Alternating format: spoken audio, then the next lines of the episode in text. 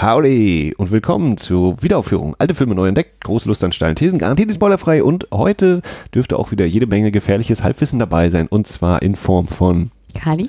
Hallöchen und Max. Hallo. Hallo. Und äh, diese super tolle Begrüßung, die ich gerade losgelassen habe, bezieht sich darauf, dass wir äh, heute zu einem besonderen Zeitpunkt aufnehmen und dann hoffentlich auch gleich noch veröffentlichen werden, nämlich dem O-Western.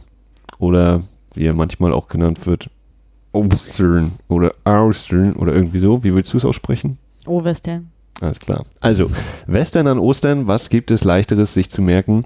Äh, und das wurde vor ein paar Jahren mal ins Leben gerufen, so als fixe Idee von so ein paar Podcasts untereinander, Filmpodcasts hier so untereinander. Ähm, und ich glaube, es ging mittlerweile vor vielen Jahren los. Ich habe nicht mehr nachgeguckt, wann es das erste Mal war, verdammt. Ähm, dieses Jahr sind wahrscheinlich vier Beiträge dabei. Und zwar ist auf jeden Fall schon draußen, jetzt wo wir hier aufnehmen, äh, die Cine Couch. Da waren Michi, Nils und Jan unterwegs zum Brokeback Mountain und haben geguckt, wie Ang Lee äh, die beiden jungen Herren Jake Gyllenhaal und Heath Ledger so inszeniert. Dann Kam von Enough Talk für eine Handvoll Dollar raus. Da haben dann Arne Jensen das Soundboard darüber philosophiert und ihre Gedanken geäußert. Ja, und noch nicht draußen, aber angekündigt ist äh, beim Spätfilm äh, Panik am Roten Fluss, vielleicht bekannter als Red River, äh, mit John Wayne. Ich glaube von John Ford, aber ich weiß es gar nicht. Auf jeden Fall nehme ich mal schwer an, dass da Daniel und Paula äh, entsprechend entlang reiten werden. Vielleicht auch schwimmen in diesem Roten Fluss. Wir werden es äh, hören. Vielleicht hört ihr es auch schon, bevor hier diese Ausgabe rausgekommen ist. Ich kann es nicht genau sagen. Noch war sie nicht draußen aktuell. Und äh, es gibt natürlich auch heute unsere Folge. Genau, wir reihen uns bei den anderen mit ein und äh, leisten den Beitrag mit Duell in der Manege. Äh, ein Film, der halt im Englischen eher bekannt ist unter Annie Get Your Gun. Das mag der eine oder andere schon mal gehört haben. Und das ist ein schöner Western mit Gesangseinlagen, ein Musical-Western. Dementsprechend ähm, ging sozusagen die Folge als guter Kompromiss durch. Ja, genau. Annie Get Your Gun hat sogar schon gesagt. Genau. Mhm. Den habe ich lustigerweise beim, beim Ankündigen intern äh, in unserer kleinen Runde äh, verwechselt. Es gibt einen Film von Net mit, Lette, äh, mit Natalie Portman, der heißt Jane Got a Gun und deswegen habe ich auch immer gedacht, es hieße Annie Got a Gun. Ich weiß nicht, ob es da eine direkte Beziehung zu gibt, aber ich fand das doch irgendwie, vielleicht ist es auch irgendeine Redewendung im Amerikanischen hier mit Get Your Gun oder sowas. Haben wir auch noch gar nicht nachgeguckt. Ähm, auf jeden Fall habe ich das irgendwie so durcheinander gemischt, um dann irgendwann mal festzustellen, ach so, nee, es heißt Annie Get Your Gun. Äh, also, Ja, als der Film damals, Einflüsse bis heute. also als der Film mit Natalie Portman damals rausging, äh, kam und dann sozusagen als Plakat im Kino hing, da kam mir der äh, Titel auch immer sehr, sehr bekannt vor oder vertraut vor. Und das kommt natürlich wahrscheinlich aus durch die, das Musical auch Annie Get Your Gun oder einfach weil Get Your Gun ja auch sehr nahe liegt bei einem Western sozusagen, diese, Ja. diese Redensart zu gebrauchen und sind wahrscheinlich ein, ein häufig benutzter Satz sein. Ja, und ich glaube, wenn wir jetzt hier so gucken auf diese Titel, also äh, die hier sind alle, würde ich schon sagen, durchaus besondere Vertreter von dem, von dem Western-Genre. Äh, also gerade bei der Cinecoach, die machen sich da durchaus ein bisschen länger noch Gedanken dazu, was so Western-Erwartungshaltung, was macht das Genre so aus, diese Punkte.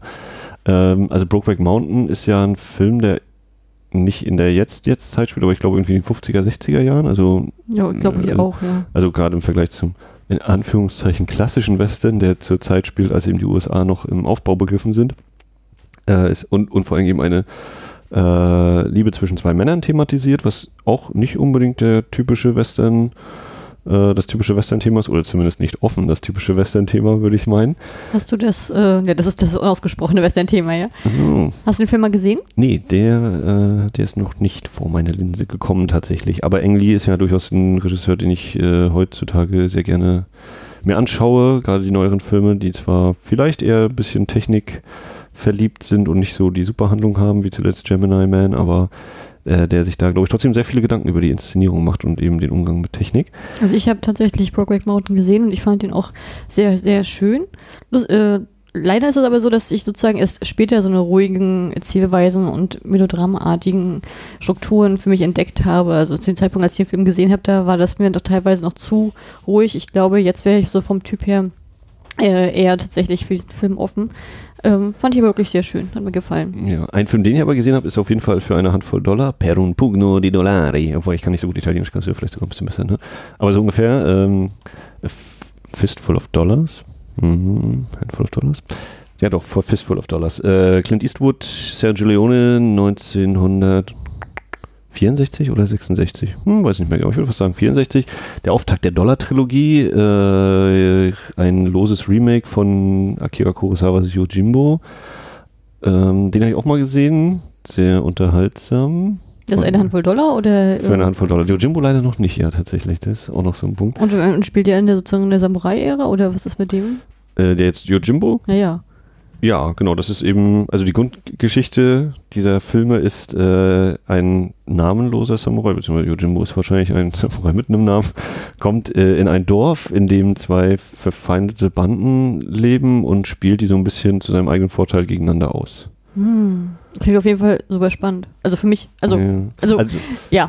ist auch, ist, ja, genau, Yojimbo, dann gibt es glaube ich noch Yojimbo, dann kommt Sanjuro, aber ich weiß nicht, ob die tatsächlich zusammenhängen. Naja, Also ich finde, die Grundhandlung ist ja auf jeden Fall sehr, ähm, ist sehr super. ansprechend Super, tatsächlich. ne? Genau. Äh, Und, ich, ich, ich glaube nur für mich persönlich, mich würde dieser asiatische Stil deutlich eher interessieren als Ja. jetzt der amerikanische oder italienische Western-Stil.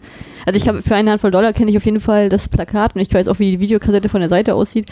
Ähm, Videokassette. aber das ist ja zum Beispiel ein Genre. Also ich bin ja, ich, ich halte mich ja doch Mhm. für recht experimentierfreudig und offen, was Genres angeht, aber Western ist ja sozusagen, für, wenn ich das einordnen sollte, die erste, der erste Platz von hinten. Oder auch ja der letzte.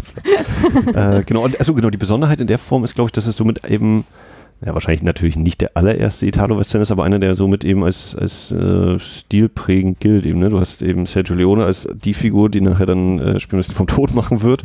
Äh, du hast den, den schweigsamen äh, Clint Eastwood, der Sagen sie auch hier im, im Podcast dann nochmal, äh, Clint Eastwood hat zwei Gesichtsausdrücke, einmal mit und einmal ohne Hut. Ach, ich habe gedacht, Kippe. äh, ähm, und all diese Sachen, äh, also genau, das ist auch das eben sehr prägend war und für Clint Eastwood ja auch so der Anfang seines Startums wurde durchaus. Was war eigentlich diese Hochzeit dieser ähm, Western-Ära, Filme? Ich weiß Also ich jetzt West, Western, angefangen. Western an sich oder, also ich glaube so 30er bis durchaus in die 50er. Ne? Also ich, äh, ich überlege gerade, der Red River ist glaube ich 48. Von dem habe ich noch nie was gehört, den kenne Also ich würde- mal vom Namen. Ich würde einfach behaupten, dass die Hochphase kann man ganz leicht, glaube ich, mit John Wayne einfach verknüpfen, weil der, also das ist für mich so ein Synonym für Western.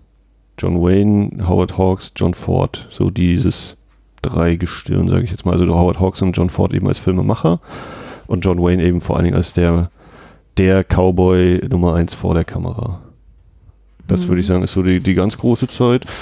Dann, wie gesagt, Italo-Western ist so meines Wissens so ab Anfang der 60er und dann ist eigentlich äh, Spiel mir das Lied vom Tod 68 quasi schon die große, der große äh, Kniefall und, und Beendung. Äh, aber ja, Django ist 66 zum Beispiel. also Django, den äh, habe ich jeden Fall gesehen. Ja, und dann hier der äh, Il Grande Silencio, äh, Leichenpflastern seinen Weg, ist auch von 68, meine ich. Das sind auf jeden Fall auch ikonische äh, Titel so für die ganzen Filme, ne? Ja, das ist sehr einprägsam. So, dann, weiß ich nicht, guck mal, dann hast du ja hier, da bin ich tatsächlich noch extrem unbewandert, äh, Bud Spencer, Terence Hill, die ja auch häufig im Western-Setting spielen, aber mindestens in Deutschland auch zu Komödien gemacht Ich glaube, davon habe ich alles gesehen als Kind. Also alles, nachdem ich meine Asterix-Phase überwunden hatte, Ja. hing ich in der Bud Spencer, Terence Hill-Phase Ja. jahrelang fest und hab, war fest vor Kabel 1 Also, ne, die, äh, die, positioniert. die auf jeden Fall sich des Genres angenommen haben und das eben auf ihre Weise dann wieder erzählt haben. Ähm, genau, und ja, bis heute gibt es ja dann immer wieder Westernfilme oder eben auch in Anführungszeichen moderne Western. Ne? Du kannst es ja eben, so, dann gibt es ja diesen Begriff Großstadt-Cowboy und äh, gibt es nicht sogar Midnight Cowboy? Ist das nicht auch? Ist auch ein Filmtitel, ne? Also, oder Asphalt. Asphalt Cowboy. Asphalt Cowboy, der so rum war das, glaube ich. Ähm, Asphalt-Gorilla. Ne, also dass, dass sich das eben fortsetzt, ist eben der, der einsame Mann, der durch die leeren Straßen streift oder so im Heute und im Hier und Jetzt und dass man das eben sozusagen übertragen kann. Ähm, Also ja. ich glaube, wenn ich so mal nachdenke, ich habe, also ich glaube, die Western, die ich in meinem Leben gesehen habe, kann ich an einer Hand abzählen. Das glaube ich. Na, dann bin ich nicht so sicher, ob das Ja, doch, noch kann ich, äh, ich kann dir das jetzt schon sagen. Also Django, der Original, habe ich gesehen. Ja. Da- Das war noch, ich, das ist schon gar nicht mehr wahr. Dann habe ich dann das Django Rem- Remake gesehen von Tarantino. Django Unchained, ja. Ähm, dann haben wir, als wir in Lübeck äh, im Kino waren, in dieser äh, Klassikervorführung, Das muss ich ja überlegen, welches war das? Also wir hatten geguckt, die Meuterei auf der Bounty haben wir auch einen Podcast gemacht und das andere war, ach, die blutigen Geier von Alaska. Ja. Ein, ein deutscher Beitrag zu diesem Genre, ja. War das ein deutscher Beitrag? Äh, ist auf jeden Fall. Ach, die meine ich gar nicht. Ich, also ich meine, das ist oh, bei in Eutin. Ich habe hab die falsche Stadt Ah, genannt. High, High Noon, 12 Uhr mittags. Was, wie war schon, also dafür, dass du keine Western magst, habe ich dich schon ganz schön oft mit den Western im Kino geschleppt. Wie geil. Ja gut, und dann kann, jetzt habe ich nicht mitgezählt Wir tatsächlich. sind schon bei dreien mindestens. So, und hast du Brokeback Mountain gesehen? Ja, Brokeback Mountain. Ja, aber Brokeback Mountain ist für mich kein so, richtiger Western gewesen. Du hast Für mich jetzt, jetzt hab, das ja, ja, ja, nicht. richtiger falscher Western. Das ist Also was ich auf jeden Fall der einzige, also welchen Western ich gesehen habe, den ich ziemlich geil fand, aber das ist, äh, es war Slow West. Slow West, ja. Mit, Den fand mit ich, Michael Fassbender. den fand ich vom Humor her total auf Kali angepasst. Ja. Wenn Scheiße läuft, läuft Scheiße. Ja. Shit happens. Schön, schön Salz in die Wunde streuen. Ähm, hast du sie vom Tod auch mal gesehen? Nee. So, dann hast du die ganzen Spencer Hill Sachen, hast du gesagt. Das sind auch auf ihre Art und Weise. Also Ja, aber das ist, das ist bei mir schon gar nicht mehr im Kopf drinne. Ja, aber hilft ja nichts. Äh, kannst du dich nicht rausreden. Ja, aber das ist, das. Du hast, äh, ich, also ich behaupte jetzt zum Beispiel auch mal der Zulu, den hast du ja, glaube ich, gesehen, ne, mit ähm, äh, Orlando Bloom. Kannst du dich noch entsinnen? Hast du im Kino geguckt? Ich, der Zulu? Zulu hieß der, glaube ich. Spielte in Der Südafrika. Südafrika, der, Spielt in Kopf, der Südafrika. Kopffilm? Das ist doch Ja. kein Western. Ja, das ist äh, moderner Western. Oh, das, das ist ja hier wie beim Moviepilot. Wenn du eingibst hier äh, bitte die besten Horrorfilme, dann kriegst du die ganzen Fantasy-Filme aus Japan raus. Naja, äh, also gut. Also wir halten fest, du hast gelogen, das sind mehr als fünf Western, die du schon gesehen hast in deinem Leben. Also Leute, wenn ihr jetzt dieses Grinsen sehen könntet, ne? Oh. Ja. Also ich habe tatsächlich von John Wayne habe ich zum Beispiel auch noch nicht so viel gesehen. Ich habe ein paar von den Jimmy Stewart Western gesehen. Ähm, da gibt es oder gab es auch mal eine Box, die habe ich von meinem Opa geerbt.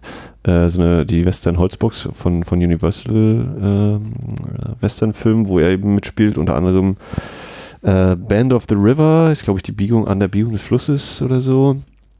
Äh, Winchester 73, 73 ist ein Film, der, finde ich, in gewisser Weise auch leichte Ähnlichkeit hat zu unserem Film Duell in der Manege, Annie Get Your Gun, weil es auch da um äh, einen äh, Schieß Schießwettbewerb geht, wer denn der beste Schütze ist.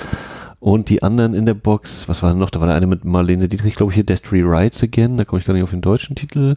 Also es waren so sechs, sieben Filme oder so, die habe ich mal geguckt. Müsste ich mir auch mal wieder anschauen, glaube ich. Also von den beiden äh, äh, Mhm. Schauspielern habe ich keinen Western gesehen. Äh, Zählt eigentlich, also nach, nach deiner Regel, Ja, wenn du, du zählt. bist ja sehr, sehr frei.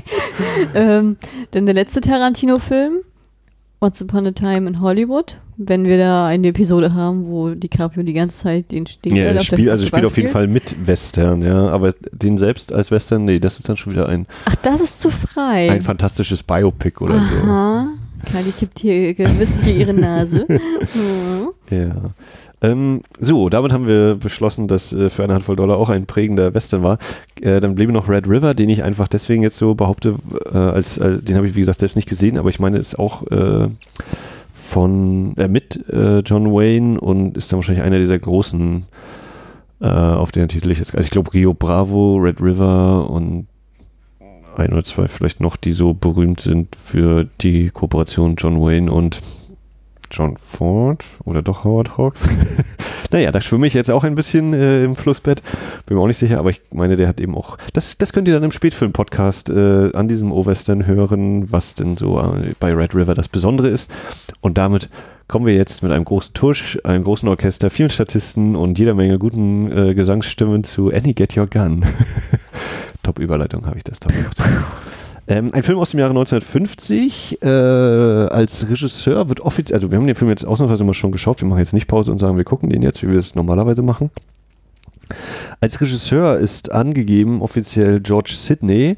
Aber, so viel habe ich mir jetzt eben gerade noch kurz angelesen bzw. erzählen lassen. Auf der DVD war ein kleines Extra drauf, wo eine Dame, die anscheinend zum Zeitpunkt des Drehs dieser, dieses kleinen, dieser kleinen Einführung zum Film äh, vorab am Broadway die Annie gespielt hat.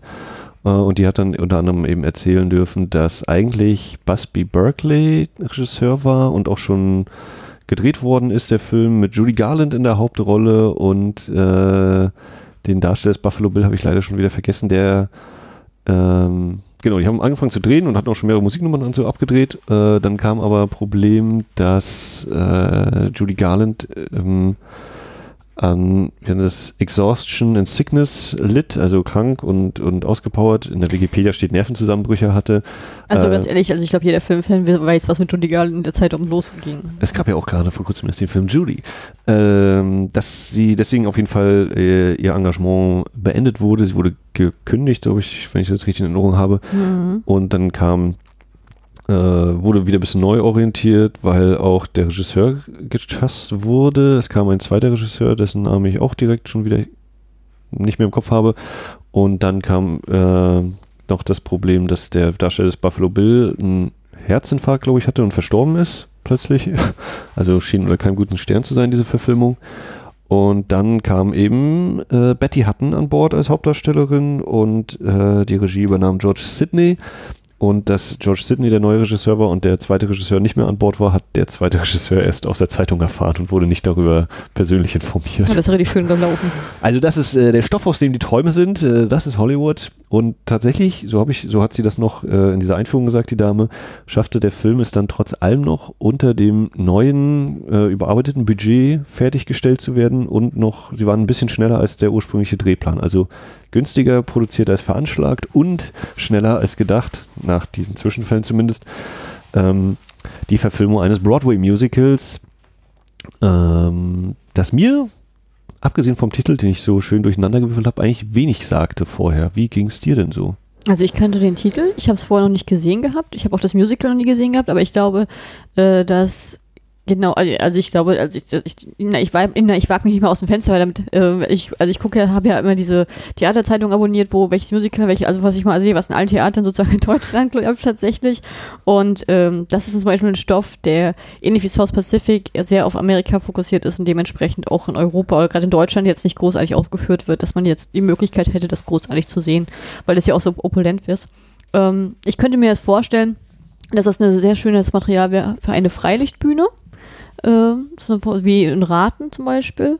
Aber natürlich ist, liegt es dann natürlich dann nahe, dass wir dann halt eher Oststoffe verarbeiten oder solche Sachen wie, äh, ja, was haben wir? Winnetou? Winne- ja, Das, das ist, das war zu einfach. der Gedanke kam mir gerade noch zum Thema, wie viele Western du gesehen hast. Du hast vielleicht ja bestimmt auch mal irgendeinen Defa-Indianer-Film gesehen oder vielleicht eben aus Nee. diesem Winnetou-Karl-May-Verfilmung. Nee. nee, gar Nee. nicht. Na gut, okay. Da habe ich nochmal ein, zwei gesehen. Auch nie gereizt. Hat mich Äh, nie gereizt. Also, ich glaube, den Schatz, im- den Schatz im Silbersee habe ich gesehen und äh, von den Defa-Indianer-Filmen haben wir, glaube ich, einen mindestens auch besprochen, die Söhne der großen Bären und ich habe noch drei oder vier insgesamt gesehen. Weiße Wölfe und anderer Titel gerade nicht mehr im Kopf. Äh, ja, Annie Get Your Gun. Äh, wichtig, du hattest also schon ein bisschen. ja, also wichtig ist auf jeden Fall geschrieben und die Musik ist halt von Irvin Berlin, Berlin, Äh, ne? Berlin und das Musical ist produziert mal wieder von unseren ganz großen Leuten Rogers und Hammerstein. Ja. Auch da wieder steht dieser Name, mit diesem Namen. Wie war der Spruch damals bei der Alete Hip Werbung? Damit stehe ich für meinen Namen. Alete Hip Babybrei. also wir können uns äh, auf große Namen hier verlassen hinter der Ja, Kamera. Hinter der Kamera. Ähm, Ja, also ich weiß auf jeden Fall, ich hatte mir damals die Musical-Geschichte durchgelesen gehabt und noch geholt und dass auf jeden Fall Urban Berlin auch zu den mitprägenden ähm, Ja, Musical-Produzenten auch gehört. großer Typ und äh, dafür gab es auch Also ich, ich, muss auch ehrlich sagen, ich habe auch jetzt auch gar nicht mehr nachgeschaut. Ich, der Name ist natürlich ein sehr fester und starker Begriff, aber ich weiß gar nicht, was der sonst noch so gemacht hat, jetzt aus dem Stegreif. Bestimmt Äh, richtig große Sachen, aber wo sagen sehr viele große, zum Beispiel Easter Parade, der hier noch in unserer Musical-Box mitsteht. Äh, doch, ja, 17 Irving Berlin Tunes. Auf jeden Fall gab es hierfür auch den Oscar für Adaptation Scoring. Ähm, also den Oscar-Gewinner, vierfach nominiert war der Film. Äh, ja, Betty Hutton spielt die weibliche Hauptrolle, die Annie. Kanntest du, kennst du sie? Sagt sie dir irgendwas? Hast der Name ist mir bekannt durch die Betty äh, Hutton Show. Okay. Ja, weil, Schön. also ich finde, also ich finde, wenn man so, also gerade so in den 80er, 90ern, ich frage mich jetzt nicht, auf welchen Film, aber wenn man, ich habe ja als, äh, als Kind auch immer sehr viele Filme abends mal so geguckt und da ist es dann gerne mal so, wenn dann Leute irgendwie vom Fernseher sitzen, dass da gerade die Betty Hutton Show im Hintergrund läuft. Also das Mhm. ist dann, Okay. das schon, also das ist schon ein großes Ding gewesen und auch recht bekannt. Ähm, ich habe selber von ihr noch nie vor was gesehen gehabt. Ähm, ich kannte nur den Spruch von Bob Hope.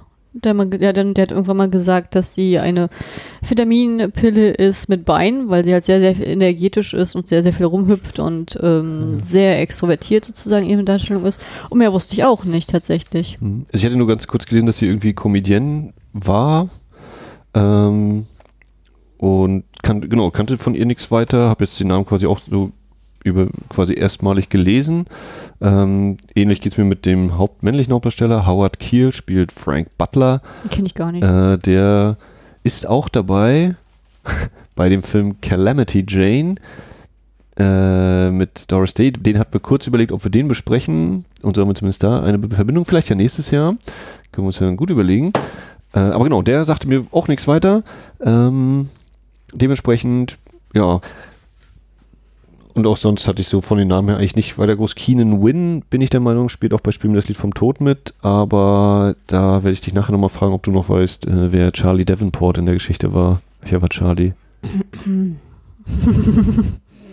war das der, der Showleiter? Ach ja, das, doch, das war der, das war. Der Chef, äh, der, der Typ, der die, die ja, der, Geschäfte der, gemacht genau, hat. der Ne? mit der Melone die ganze Zeit rumgerannt ist.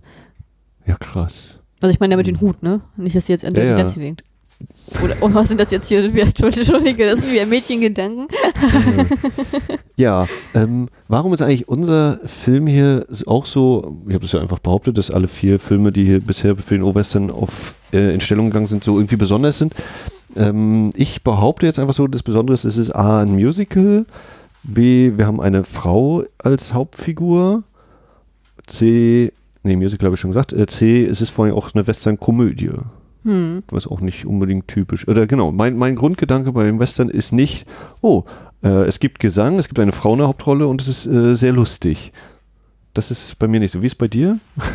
Also, oder würdest, würdest du denken, das ist was Besonderes oder würdest du das auch sagen, ist normaler Western halt? Jetzt gemessen hier an den anderen Beiträgen oder jetzt? Ja, allgemein, was so dein. Na, dein ich finde, dass jeder hat sich da einen schönen Schwerpunkt gesetzt. Also es ist eine sehr vielseitige Auswahl. Also derjenige, der sich entscheidet, alle Podcasts aus dem O-Western-Thema durchzuhören, der wird auf jeden Fall äh, sehr, sehr viel vielseitige äh, Gespräche zu bekommen. Also das finde ich schon sehr schön gemacht.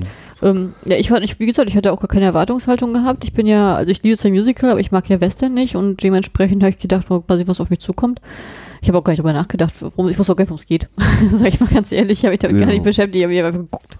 Genau, und damit kommen wir zu der Frage, worum geht es eigentlich bei Duell in der Manege? Möchtest du das machen oder soll ich mich versuchen? Oder? Weiß ich nicht, was, äh, mach. Alles klar. Also, in der, also wir sind im, äh, naja, nicht mehr ganz so wilden Westen. Es ist, glaube ich, so, oder es geht um die tatsächlich existierende Figur der Annie Oakley, die, ähm, ja, was hatte ich gelesen? Die wurde irgendwie 1860, 1850 geboren, bis 1926 gelebt, äh, aus Ohio stammt irgendwo, die äh, im Zuge solcher Jahrmarktsumzüge, hier ist es die äh, Wild Bill, nee, Buffalo Bill Wild West Show, Mhm. also Buffalo Bills große Show, wo eben äh, Frank Butler als einer der, der Hauptattraktionen Attraktionen ist, weil er so toll schießen kann und die reisen unter anderem damit rum mit der Nummer bei ihm. Ähm, der lokale beste Schütze kann gegen ihn antreten, aber natürlich wird der verlieren und wenn er doch gewinnen soll, kriegt er 100 Dollar oder irgendwie so ein Quatsch. Und äh, ja, rein zufällig taucht Annie genau zu dem Zeitpunkt äh, in dem Ort auf, wo dieser Zirkus sozusagen gerade durch die Stadt zieht. Äh, und wird an diesem Wettbewerb teilnehmen und sie ist einfach die Nummer 1 Schützin, weil sie auch immer nur in der Natur gelebt hat und quasi eigentlich nichts anderes macht. Und gleichzeitig kommt es natürlich, wie es kommen muss, zu einer Liebesgeschichte, denn sie verguckt sich unglaublich in Frank Butler. Ähm, und dann haben wir so ein bisschen entfernte Variation von A Star is Born, denn natürlich wissen wir, ihr Aufstieg ist unaufhaltsam, während Frank Butler ein bisschen absteigen wird sozusagen. Und sie wird dann auch zur Hauptattraktion und über weiteres sprechen wir dann jetzt im Verlauf. Und wie wäre jetzt, wo du so sagst, äh, das ist natürlich in Hinsicht auch ganz gut, dass. Aber ich habe jetzt auch Angst, dass ich jetzt, dass ich jetzt Mist erzähle. Aber mit Judy Garland, die hat ja auch bei Stars Born mitgemacht. Ja, aber die hat in der 54, habe ich dann auch nochmal geguckt, ne, wann, wann das war, und das war die 54er Version. Also die war Ja, sozusagen die habe ich ja auch hier. Ich habe ja, glaub ich, Ja, ich ja. hab, ja- nee, ich, außer die neue habe ich, habe ich alle hier. Ich auch gesehen. Aber, Aber- der, Punkt an der Sache ist, ich, das war- sie, ne? Dann hätte sie ja eine ähnliche Rolle wieder gehabt. Das ist ja natürlich. Ja, ja, also fand ich, habe ich auch so überlegt, ja, war das sogar vorher oder nachher? Das würde dann auch irgendwie so passen. Genau, Das war hinterher. Also erst war Annie Get, a Gun, Get Your Gun und dann war A Star is Born. Und wann war Meet Me in St. Louis? Das habe ich jetzt schon wieder halb vergessen. Meet Me in St. Louis. Wir gucken das hier live nach und auf der Hülle steht 44. Was steht da drauf? Ja. Haben wir, ist die DVD? Ach, wir haben die DVD sogar. Warner, Warner DVDs sind die, die das meistens noch mit Das ist immer so schön, wenn du was machst und das ist meine eigene Box. ins Kleingedruckte Ich schreiben. kauf die mal bloß und stell die in den Schrank. Ja. Ehrlich. Äh, ja, darum, das ist so der, die Grundhandlung. Annie nimmt an einem Schießwettbewerb teil und wird halt berühmt dadurch. Und es ist wohl auch, so ich das in meinem schnellen Überfliegen äh, be bestätigen kann, ist es wohl verbürgt, dass, die, dass das tatsächlich sich so ereignet hat, dass sie sich in den äh, Typen, in diese Attraktion da verguckt hat und die auch ein glückliches Leben dann, oder mehr oder minder glückliches Leben anscheinend geführt haben. Wahre Liebe. Der Stoff, aus dem die Träume sind. Und äh, was besser als das in Hollywood? Oder erst am Broadway und dann in Hollywood umzusetzen. Wie fandest du denn den Film so in Kürze? Äh, ich fand ihn sehr unterhaltsam, ich fand ihn sehr kurzweilig, ich fand ihn witzig.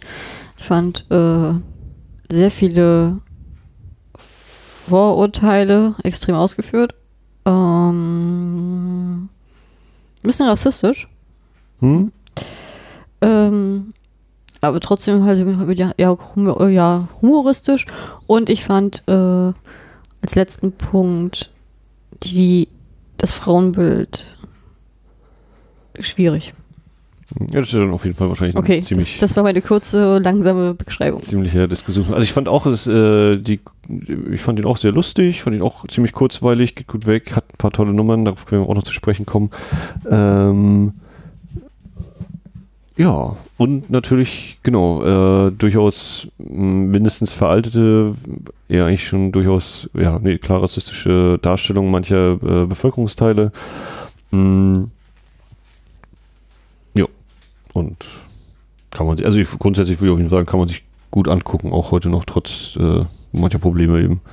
Ja, ich meine, man weiß es ja auch zu werten, ne? Das ist ja nur noch ein Mhm. Unterhaltungsfilm. Und da weiß man ja mittlerweile, Mhm. wie es ist und wie die Geschichte da aussah und ähm, das kommt, das stammt ja auch aus einer anderen Zeit.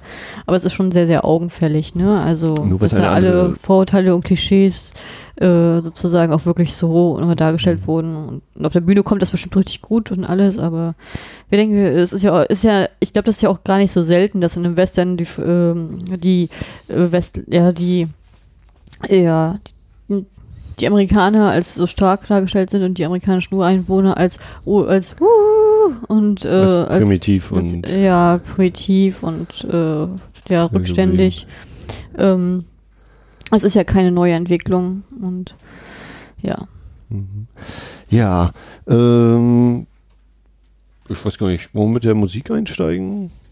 Ja, Ich, können wir gerne machen. Also, ich weiß nicht, wie es dir ging. Ähm, ich habe das Musical noch nicht gesehen. Ich habe den Soundtrack auch noch nicht runtergeladen gehabt. Ich kann sein, dass ich mal eine Musical Compilation hatte. Ähm, aber also ich würde, ich würde jetzt mich mal aus dem Fenster lehnen und sagen, ich kannte von den Liedern 70 Prozent. Okay, also ich, Ich habe nicht, nicht aus dem Film, dass es entweder wo Arbeit, also von das verarbeitet worden ist, weil ich den Ursprung einfach nicht kenne, aber hm. sehr, sehr viele bekannte Lieder, wo ich dann so gleich beim ersten Ton wusste, die auch sehr einprägsam waren. Das war, also das war eine sehr äh, augenscheinige Melodie, die sofort, in, also, als der Ohrwurm sich so reingesetzt hat bei mir. Wo ich dann sofort mitsingen können, weil ich ja gleich wusste, oh, das, da kommt der Refrain und da kommt der Refrain und ähm, äh, doch, das ist schon sehr, hat eine Eigenständigkeit und so wirklich, wirklich eine, ist eine Marke. Ist wirklich eine, die sich von anderen abhebt. Fand ich sehr, sehr schön, hat mir sehr gut gefallen. Sehr schwungvoll. der Oscar war verdient. Ja, also wirklich, war sehr, also wirklich sehr schöner Soundtrack, muss ich echt sagen. Also der, der wahrscheinlich berühmteste Titel ist ganz klar, der No Business Like Show Business. Hier kommt er her. Mhm. Oder, also mindestens den Spruch, glaube ich, kennt jeder. Ne? Mhm. Sowas, also quasi wie Show must go on ist, ist No Business Like Show Business. Ähm, wurde, ich habe es jetzt auch wieder nur überflogen. Ich glaube auch bei All That Jazz kam der wohl vor. Da könnte Christian jetzt äh, auf jeden Fall ganz klar sagen, ja oder nein. Ähm, weil das ja, glaube ich, einer seiner Lieblingsfilme ist. Von Bob Fosse. Und äh, ja, dann war ich dieses Doing What Comes Naturally, äh, fand ich auch sehr eingängig. Was mich überrascht hat, so bei den, bei den Gesangsnummern, war, dass äh, wie, wie direkt in die Kamera die gesungen worden sind. Ich habe so überlegt, äh, wie das bei Du sollst mal Glückstein sein, Singing in the Rain war, wo natürlich auch viel getanzt wird und auch gesungen wird, aber da, und natürlich ist es für die Kamera gemacht, das ist klar, aber ich hatte nicht, oder in meiner Erinnerung gucken die da nicht unbedingt direkt in die Kamera trotz allem, sondern eher im Spiel miteinander oder in die Gegend rumgucken. Na, obwohl, da gibt es ja bei Singing in the Rain ist ja auch diese Tanzszene, wo sie er das erste Mal mit ihr, ihr so richtig im Studio so tanzt, wo, Mhm. wo sie alleine sind und dann hüpfen sie ja dann auch so, und wo die beiden Männer auch tanzen, die Manager und er. Ja. Und da äh, gucken sie ja auch frontal, wenn die Kamera vorbei. Ja, also ich, genau, also sie gucken eben nicht in die Kamera. Und hier war es mehrmals, dass sie auch wirklich in die Kamera guckt. So. Ja, vor allem, es ist Ja. auch immer, man hat auch mal das Ende des Liedes angekündigt gesehen, wenn dann die Frontalaufnahme extra auf ihr Gesicht Ja, zugezogen ja, worden ne, ist. Ne? ja, das, das auf jeden Fall als äh, tolle Szene so. Ich fand das, hab dann das überlegt, ja, hatte ich das schon bei einem anderen Musical so in der Form mal erlebt? Also ohne, ohne das jetzt wertend zu meinen, sondern einfach nur als, als Fakt, dass das eben dabei ist. Das fand ich, war für mich kurz so überraschend und so, naja, ja, so war das eben damals. Klar, ich hatte noch, äh, mir ist noch eingefallen hier Hail Caesar von den Coen-Brüdern, wo dann eben ja auch äh, dass die, die Welt der Filmstudios oder eines Filmstudios so beleuchtet wird und eben auch so Hommage ist an die Zeit der 50er, 60er wo dann eben auch so Musical-Nummern gemacht werden, wo die dann auch so eben in die Kamera schauen. Also ich hätte noch ein Beispiel, da bin ich mir jetzt nicht hundertprozentig sicher mehr, aber ich habe jetzt ein Bild vor Augen, deswegen glaube ich, das ist so äh, Linie 1. Hm. Ja, wo jetzt eine war ja auch so eine Theater- Dings, ne? Aber ja, hm, okay. Nee, nee, ich meine den Also Film hab schon den- tatsächlich, wenn, den nicht der, wenn er Die ich diese nicht gesehen, deswegen. ja. durchgeknallte durch die Wagen zieht und sie so total direkt anguckt und dann soll es ihre Perspektive sehen und er guckt sie so an, singt sie so an und, macht sie so an, das, äh, ein negatives Lied ihr gegenüber, dann ist, dann ist das auch so. Ah, ja. Ja, und ähm, das war auf jeden Fall im Vergleich zu, was haben wir denn neulich mal gesprochen, über welches Musical, wo ich so meinte, ich hatte das Gefühl, dass es eher kleinere, also personell kleinere Nummern waren. So waren es hier auf jeden Fall durchaus äh, ordentlich Statisten auch da und äh, ziemliche Choreografien mit drin. Das war schon sehr ansehnlich. Also, Könntest du jetzt South. Pacific meinen? Genau, das war South Pacific, da bin ich gar nicht drauf gekommen, wo ich an den Film gedacht habe. Hm. Ja, aber war schon sehr pompös, also muss ich auch sagen, sehr Ja. schön aufgefallen. Also dafür, dass, äh, also gleich die erste Nummer ist ja, kriegen wir sehr schön eingeführt, die vermeintlichen Hauptfiguren, also zuerst eben den Charlie Davenport, äh, singt hier, also die kommen gerade mit dem Zug in dem nächsten Ort an und äh, gefühlt fast nur junge Frauen in äh, hellen Kleidern sind umher mit ihren äh, Regenschirmen, äh, mit ihren Schirmchen, äh, Regenschirme. Ähm, und er begrüßt sie mit, ja, hier, wer war der Beste? Ja, äh, Buffalo Bill, seine Show, die müsst ihr sehen. Dann kommt eben Frank Butler und die Dorothy, nee, Dorothy, hieß sie Dorothy in dem Film? ich glaube schon. äh, die dann eigentlich wirklich keine Rolle spielt. äh, und wenn die erste Nummer und da haben wir eben schon eine ziemliche Menge an Leuten, die da umherlaufen am Bahnhof. Äh, dann kommt eine kleinere Nummer oder kleinere Nummern eben zur Einführung der Figuren, vor allem von Annie und, und von Frank auch. Ne, wenn sie eben hier dieses Doing What Comes Naturally ist ja ihr erster Song. Und ähm, da war ich überrascht, wie viel sie da eben tanzt. Ne? Äh, Mhm. dieser Bob Hope-Spruch, glaube ich, fand, fand ich in der Hinsicht auf jeden Fall passend. Ja, fand ich auch, hätte, auch, hätte sie auch Äh, Springball nennen können. Ja. Ähm, und äh, als Gegenzug dann, also so wie sie da umherhüpft, ist dann gleich doppelt der Frank ja auch ein ziemlicher Ruhepol im Vergleich, der in Anführungszeichen fast nur dasteht und sein, seinen Song abliefern darf. Und wie er da Ähm. steht, ne? Ich sage jetzt nur Captain Kirk. also wirklich, die gleiche Körperhaltung und der gleiche Bauch reingezogen. so echt. also Wahnsinn. Aber also ich fand, ich, ich sage jetzt einfach mal, das sind die ersten drei Lieder, wenn ich jetzt nicht noch irgendeins dazwischen vergessen habe, aber das ist ja eigentlich nur ne, die Ankunft an dem Hotel und ein bisschen hin und her zwischen dem Hotelbesitzer und dem Showleiter. Äh, also die drei Nummern ah, sind unterschiedlich alle, weil ne, das erste ist, ist halt drei verschiedene Personen singen, dann singt sie alleine, dann singt er alleine. Sie ist dann vor allem diejenige, die eine ordentliche Tanz- oder ziemlich viele Tanznummern hinlegt.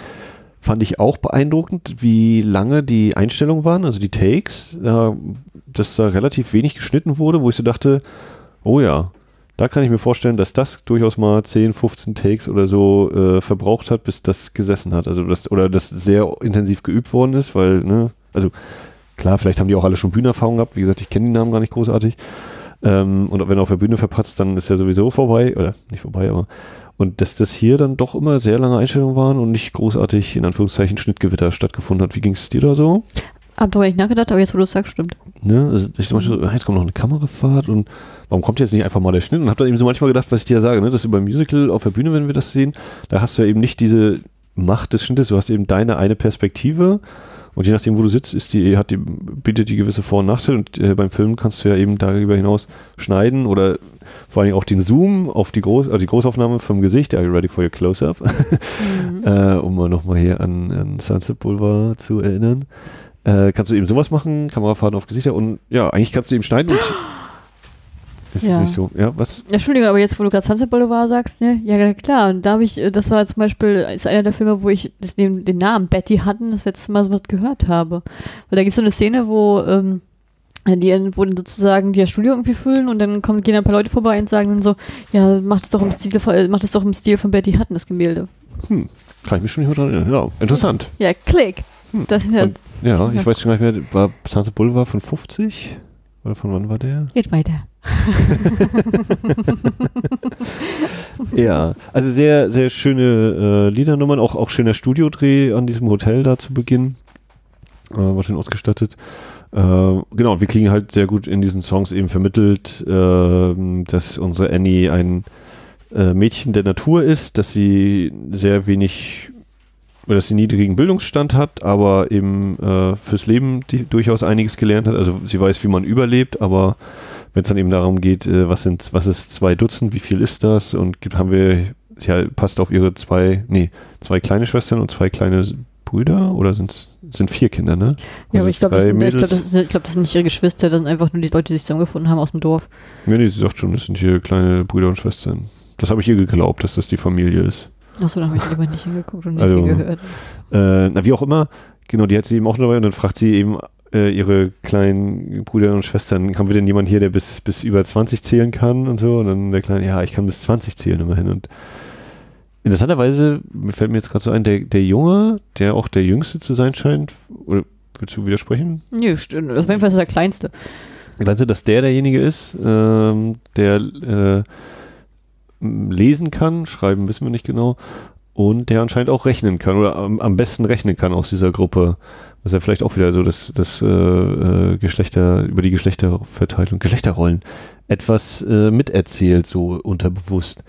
Genau, ja, Annie äh, eben eine sehr einfache Frau, die es aber drauf hat, äh, schützentechnisch. Ähm, es ist so, dass aufeinander ein, ein, wie heißt das immer, Clash? Civilization Clash nicht, Clash der Kulturen, weil äh, sie damit eingeführt wird, sie erschießt in Anführungszeichen einen Vogel, aber das war nur ein Vögelchen, was Teil einer Dekoration eines Hutes war. Und äh, da merkt man dann eben gleich, das ist, das ist nicht ihre Welt. Und äh, da sind eben sehr, noch sind da sehr große Brücken zwischen diesen Welten des vornehmen, edlen Zivilisation und der in der Wildnis lebenden und äh, ihr Geld sich mit der Jagd verdienenden Frau. Mhm. Ja, ständig Clash halt, ja. Ja, hast du recht. Also ich weiß nicht, wie es dir ging, aber ich fand sie ähm, sehr, sehr sympathisch von Anfang an. Sie war sehr, sehr freundlich, sehr lebenslustig, sehr, also sie bringt die Sonne mit tatsächlich, ist auch sehr selbstüberzeugt. Ist natürlich dadurch, dass sie halt auch nicht viel nachdenkt äh, und einfach nur natürlich so ist, wie sie ist, ähm, ist sie halt auch sehr direkt in ihrer Art. Und das hat mir auch sehr gut gefallen und ich fand sie wirklich sehr süß. Also hat, äh, ich fand dieses Lied auch sehr unterhaltsam und wie sie es so präsentiert hat. Also ich fand also mir das, dieses Lied zum Beispiel, wo sie sich denn vorstellt, das war jetzt nicht so mein Lieblingslied, muss ich sagen, aber ich fand, dafür, dass es so lange ging, hat sie es wirklich sehr schön vermittelt, dass es wirklich Spaß gemacht hat, dem trotzdem zu folgen. Also. Ja. Und das war für mich war es tatsächlich auch so der erste Punkt, wo ich dachte, ah ja, das wird wohl doch heiterer oder, oder lustigerer Ton, weil vor allen Dingen nach dem Lied, wenn sie dann den Frank Butler anguckt und ihr so das, die, die Gesichtszüge entgleiten, das war so irgendwann, wo ich dachte, okay, das wird jetzt also doch sehr äh, direkte Komödie auch äh, anstellen werden. Also sehr, sehr, ja, sehr direkte Komödie. Würdest du auch sagen, das ist eine Screwball-Comedy? Ähm, also bei Screwball würde ich zumindest grundsätzlich sagen, da sind natürlich dann immer ein, ein Merkmal die, die Dialoge. Hm. Ne, also wirklich äh, messerscharfe Dialoge. Die also es hat Anklänge dessen auf jeden Fall. Ne? Wir haben natürlich die Grundgeschichte Mann und Frau und äh, dann tun sie so, als könnten sie sich nicht ab und aber natürlich sind sie völlig ineinander verliebt und ähm, wir haben in den Songs auf jeden Fall sehr schön geschriebene Zeilen, vor allen Dingen in diesem Yes I Can, No You Can't. Allerdings, ne? das, das fand da, ich auch also, ein sehr bekanntes Lied. Also da, das war dann, wenn man jetzt Screwball sagen würde, war, das wäre für mich eben Screwball in Musical-Form, was aber sonst im Rest des Films finde ich nicht auf die Art und Weise. Es sind schon gut geschriebene Dialoge an sich, aber ich würde nicht sagen, das, was jetzt so äh, spitzenmäßige Screwball-Comedy ist, also sowas wie Billy Wilder vor allem oder vielleicht auch Frank Capra mit äh, It Happened One Night, hier es geschah in einer Nacht. Ah, ich liebe diesen Film. Ähm, Clark Gable und ihren Namen habe ich leider auch wieder vergessen. Ähm, genau, aber also da würde ich, würde ich den jetzt nicht unbedingt dazu zählen, aber es gibt eben Elemente. Oder wie, wie siehst du das? Was ist so dein Eindruck da? Also ich, hatte, also ich stimme dir komplett zu. Ich hatte nur einen Punkt, was dieses Thema angeht. Ähm, ich finde, ein reines Comedy ist es nicht, einfach weil auch Frank und Annie zu wenig Screentime zusammen haben. Mhm. Die haben mehr Einzelszenen. Und äh, ich finde auch dieses Lied, Yes You Can, äh, ich weiß gar nicht, wie es offiziell heißt, aber das ist genau das Symbol als Comedy, aber es reicht halt nicht, wenn es in einer Szene bloß drin ist. Ähm, Fand ich aber ein sehr, sehr schönes Lied. Also fand ich, wie gesagt, auch sehr bekannt. Ich war auch überrascht, weil von, vom Cover hier, was äh, von der DVD, also wie das sozusagen das Poster aussieht, da sieht sie so alt aus, wie mit 40 und, und äh, auch, auch sehr streng von der Art her. Und dann, ist, dann kommt dann auf einmal, kam sie das erste Mal rein ins Bild, so, ich sag mal, junge, hübsche Frau, lebenslustig, wirklich jugendliche Gesichtszüge, da war ich echt überrascht, also positiv überrascht, dass sich das Bild sich da verändert hat. Mhm. Und Veränderung ist auch das, was mit ähm, Annie passieren wird im, im Laufe der Handlung.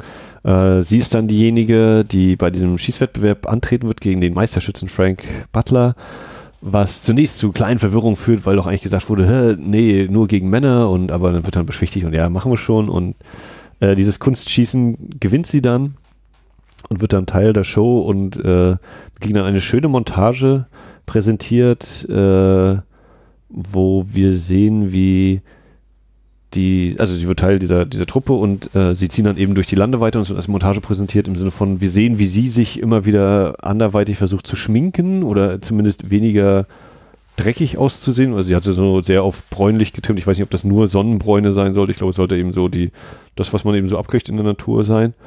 Äh, die sich also gar nicht so viel Gedanken bisher gemacht hat um ihr Aussehen, aber weil ihr Frank ja in seinem ersten Song gesagt hat, also wenn ich eine Frau heirate, die ist äh, super hübsch und trägt tolle Kleider, äh, Handschuhe, den Schirm dabei und riecht nach Eau de, hat ein schönes Eau de Cologne drauf. Und das kriegen wir eben in so einer Montage präsentiert, äh, inklusive kleiner Gags, wie dass sie dann träumt, also sie schläft, träumt, dann wird Frank so mit eingeblendet und dabei kippt dann wieder ihr Mund auch im Schlaf auf. Also etwas, was sich auch so ein bisschen durch den Film zieht, ohne dass ich die jetzt alle im Kopf behalten habe, aber so diverse kleine Details, so, so eine Gags, die da immer wieder vorkommen, was ich für, für eine ziemliche Qualität halte, weil es äh, einfach so visuelle Komik ist, die, auf die ich sehr gut anspringe, sowieso. Ja, stimmt, ähm, du hast viel gekichert. Das war natürlich auch bei, bei diversen Sprüchen nachher so. Ähm, aber das hat mir auch sehr zugesagt. Wie gesagt, ich kann mich jetzt nicht an alle Details so gerade erinnern, aber äh, da waren schon wirklich so Momente, wo ich dachte, ey, daran haben die jetzt gerade noch gedacht oder so. Das, das war schon, das war schon sehr schön. Das hat mir gefallen. Kannst du dich noch an diese Montage erinnern? Ja, aber die habe ich nicht so abgeholt wie dich, muss ich ehrlich sagen. Das war aber okay, aber ich habe mich immer, ich hab immer gedacht, warum kichert der denn jetzt? Warum kichert der denn jetzt? Also, hm. ja. war, war, schön visuell umgesetzt, aber ähm, war für mich jetzt nicht das Highlight des Films. Was war denn eher das Highlight für dich? Oder die Highlights 1? Die Evita-Montage. Die Evita-Montage? ja. Wenn sie durch Europa touren? Ja. Oder? Ja. Okay. Wenn sie durch äh, sozusagen mit diesem schnellen Song, was so, einge was so eingespielt ist und äh, dann halt durch die verschiedenen Länder und wie sie dann halt äh, immer die Regenten oder die Präsidenten da trifft und. Aber ist das äh, eigentlich ein Song? Also da, da wird, das ist ja Instrumentalstück, ne? Ja. Da wird ja nicht mehr gesungen an der Stelle. Ja, aber es ist ja trotzdem eine schnelle Nummer und dann hast du halt immer mhm. dieses, dann dieses, dann hast du da, was weiß ich, Frankreich, Deutschland, Italien, ja, die, England die, die, die großen, die großen Städte, Städte Europa, genau. also Rom, ich, ich glaube, es geht in Frankreich los, aber Rom, London, Berlin, äh, ja, Schweden schaffen sie dann nicht mehr. Ja, aber dann halt in einer schnell, also sozusagen schnellen Montage so raufgezogen und das hat mich ja wirklich sehr an die äh, Madonna-Verfilmung von Evita erinnert, wo ich dann mich gefragt habe, ob die sich da ein bisschen Inspiration noch geholt haben, weil das ja auch dieses hier, dieses Rainbow Tours, ja das Lied, wo sie dann halt auch ähm, als Regentin sozusagen durch äh, Europa tourt und auch recht schnelle Sachen sind. Das hast, das hast du dann einen schnellen Song, der von Antonio Banderas gesungen wird und das ist wirklich mhm. schön gemacht. Und dann, als dann diese Szenensequenz kam, da fühlte ich mich, vielleicht habe ich mich so an Evita ge äh, äh, erinnert gefühlt und weil das auch mein Lieblingslied in Evita ist, fühlte ich, habe ich gleich so eine innere Wärme in mir gespürt. Mhm. Ähm, deswegen war es auch mein Highlight.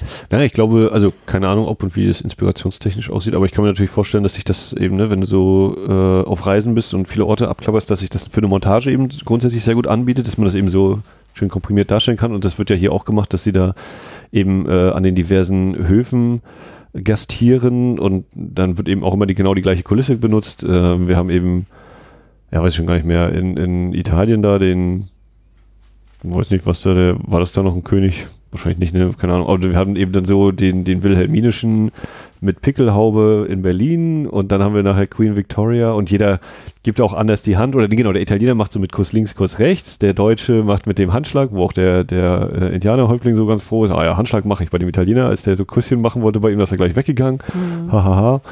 Und bei Queen Victoria dann will Annie ihr die Hand geben und dann kommt sie, nein, nein, gib ihr nicht die Hand, du verbeugst dich so ungefähr. Äh, die klischeehaften Eigenheiten da einmal äh, so auch mit zum Ausdruck gebracht werden. Ja. Ja, äh, ich hatte den Eindruck gehabt, so grad, wie du gerade geguckt hast, dass du nicht damit gerechnet hast, von allen Szenen, die es gab, dass ich genau diese Montage erwähnen werde. Ja, ja, also da, da fand ich, da fand ich dann eben sowas wie, oh ja, das No Business Like Show Business so als, als Nummer das zu hören und vor allem auch dieser äh, No You Can't, Yes I Can. Das fand ich ziemlich Das cool dargestellt, aber ich glaube, so von den, von den Liedern auch sowas auch sehr, sehr cool war, auch von der Inszenierung her war dieses I'm an Indian too, was mir aber am Rassismus komplett aufge- angestoßen ist. Also Ja, ich fand äh, von der, von, vom, also das muss man jetzt mal so teilen.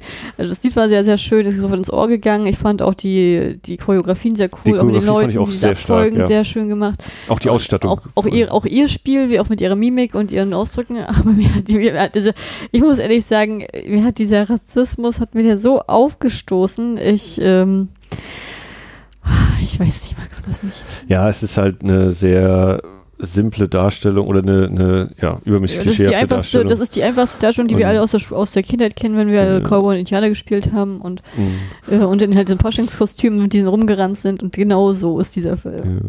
Aber also, ne, was, was eben an der Nummer so stark ist, die Texte sind nicht, sind nicht verkehrt, äh, die Ausstattung ist wirklich toll, was so die Kostüme und alles angeht, äh, so, so verklärend oder verfälschend es auch sein mag.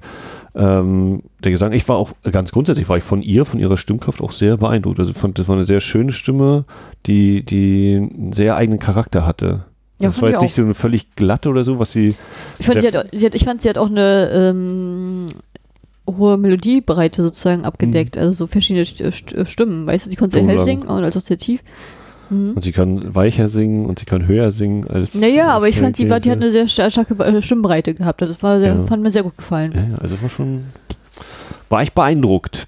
Nicht, ich hätte ihr das nicht zugetraut, sondern einfach beeindruckt. Ja, das fand ich, fand ich sehr, fand ich sehr. Dagegen wirkte sozusagen der Hauptdarsteller, der den Frank spielt, der relativ flas, äh, äh, ja, flach, ne? Was, hat, was, hat der, was war das? Ein Bariton? Da fragst Tenor? du mich das Falsche. Ich das glaube, kann in die Bariton war der, nicht- der war schon recht tief.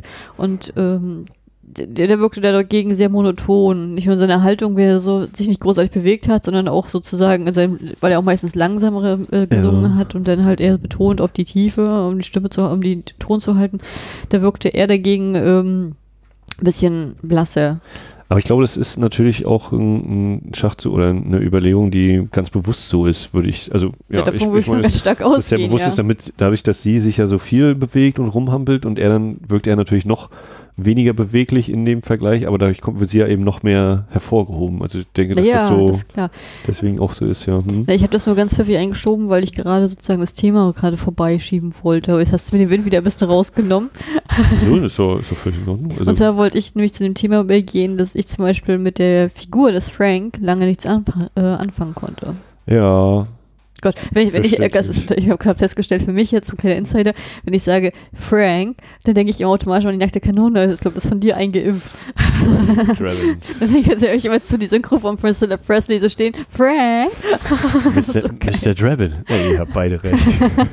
Nee, aber auf jeden Fall, äh, das war äh, jetzt äh, Ende, Ende im Gelände, aber ich fand auf jeden Fall, dass ich mit seiner Figur lange nichts anfangen konnte. Ich habe lange gedacht, er ist, äh, er nutzt sie nur aus, er will sie nur ausnutzen und ich war, ich war auch extrem überrascht, als er auf einmal seine eigenen Gefühle dann in seinem Song äh, äh, äh, gestanden hat, den ich übrigens sehr langweilig fand. Das war, glaube ich, das Welchen, welchen Song meinst du da? Den vom Anfang? oder? er, äh, nee, wo er dann sozusagen für sich erkennt, er hat, die Gefühle sind überführt, Achso, nicht äh, being, being Miserable, ne? I'm, I'm, Ja, ähm, das war für mich der, der, also das war ein sehr pompöser und sehr schön angestellter Song, das war für mich aber persönlich der schwächste Song des Films. Okay. Aber ich fand den eigentlich auch. Ich überlege gerade, ob ich, ja, ich fand die eigentlich alle relativ gut.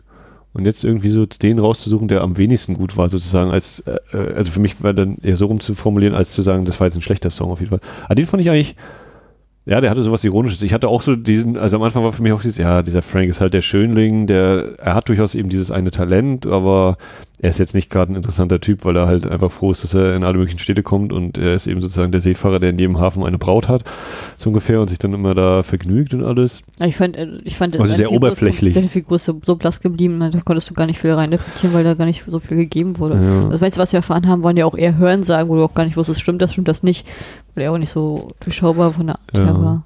Ja, wir haben dann äh, bei dieser Montage, wenn es eben darum geht, dass wir jetzt so die ersten Stationen, bei denen Annie dabei ist, äh, kommt dann auch eine längere oder Sequenzen im Zug oder in Zügen, ähm, was auch sehr einfallsreich gemacht ist. Äh, Gibt es dann auch wieder so kleine Gags, die, die Annie koppelt mit ihren Kindern einen Wagen ab und dann kommt dann so dieses äh, ja, tut mir leid, dass ich den Wagen abgekoppelt habe. Und Charlie dann so, ja, wenn du es nur nicht auf einem Hügel gemacht hättest.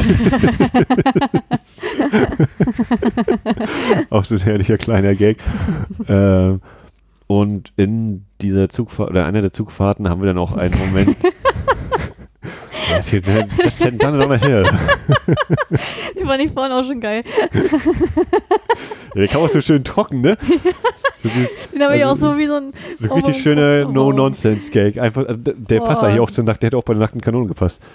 Ja, äh, dann ist der Zug weggeholt. Ja, wenn es nur nicht auf einem Hügel gewesen wäre. Ja, ja komm, die machen so ein schöner Wegwerf-Gag. Völlig umsonst. Äh, äh, auf jeden Fall äh, kommen sich da dann eben auch Annie, Annie und Frank auch ein bisschen näher. Und eigentlich wollte, jetzt, sollte es ja jetzt in den romantischen Teil gehen. und da ist eben eine sehr schöne Studiokulisse, auch wieder so mit dem Sonnenuntergang. Aber Carly ist noch nicht so weit. Sie ist immer noch auf, auf Tour abwärts den Hügel hinunter mit dem gelösten Waggon. Erzähl mal. ähm, ja, genau, da kommt diese etwas romantischer angehauchte Nummer. Das wäre vielleicht für mich der Song. Du meintest ja auch, der wäre auch bekannt.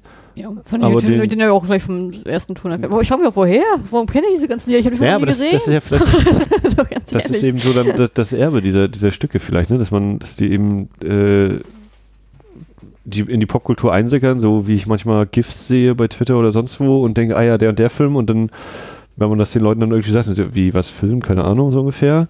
Ähm, also, kenne natürlich auch nicht alle, denke auch bei manchen so, hä, was ist das oder so, das Bild. Ähm, und vielleicht ist es eben bei den Songs eben auch so, ne? Show, there's no business like show business. Ich hätte dir nicht sagen können, woher das kommt. Ich habe gesagt, das nicht. kenne ich, aber sehr bekannt. Also ich wie gesagt, ich 70 Prozent der Ja, Lieder kannte ich und ich fand äh, alle, also ich, also mindestens fünf Lieder, wo ich immer dachte, nach dem ersten, nach der ersten Zeile, oh ja, ich weiß, wie es weitergeht und ich weiß, wie der Refrain sein wird. Und das war auch so. Und ähm, ich weiß aber nicht, woher ich sie kenne. Aber ich fand, ich, fand auch insgesamt den Soundtrack sehr, sehr stark. Da gab es kein Lied, was nicht gut wäre. Das war jetzt auch Meckern auf höchstem Niveau, als ich gesagt habe, dass ich sein Lied am schwächsten fand. Das war jetzt nur im Verhältnis gesehen.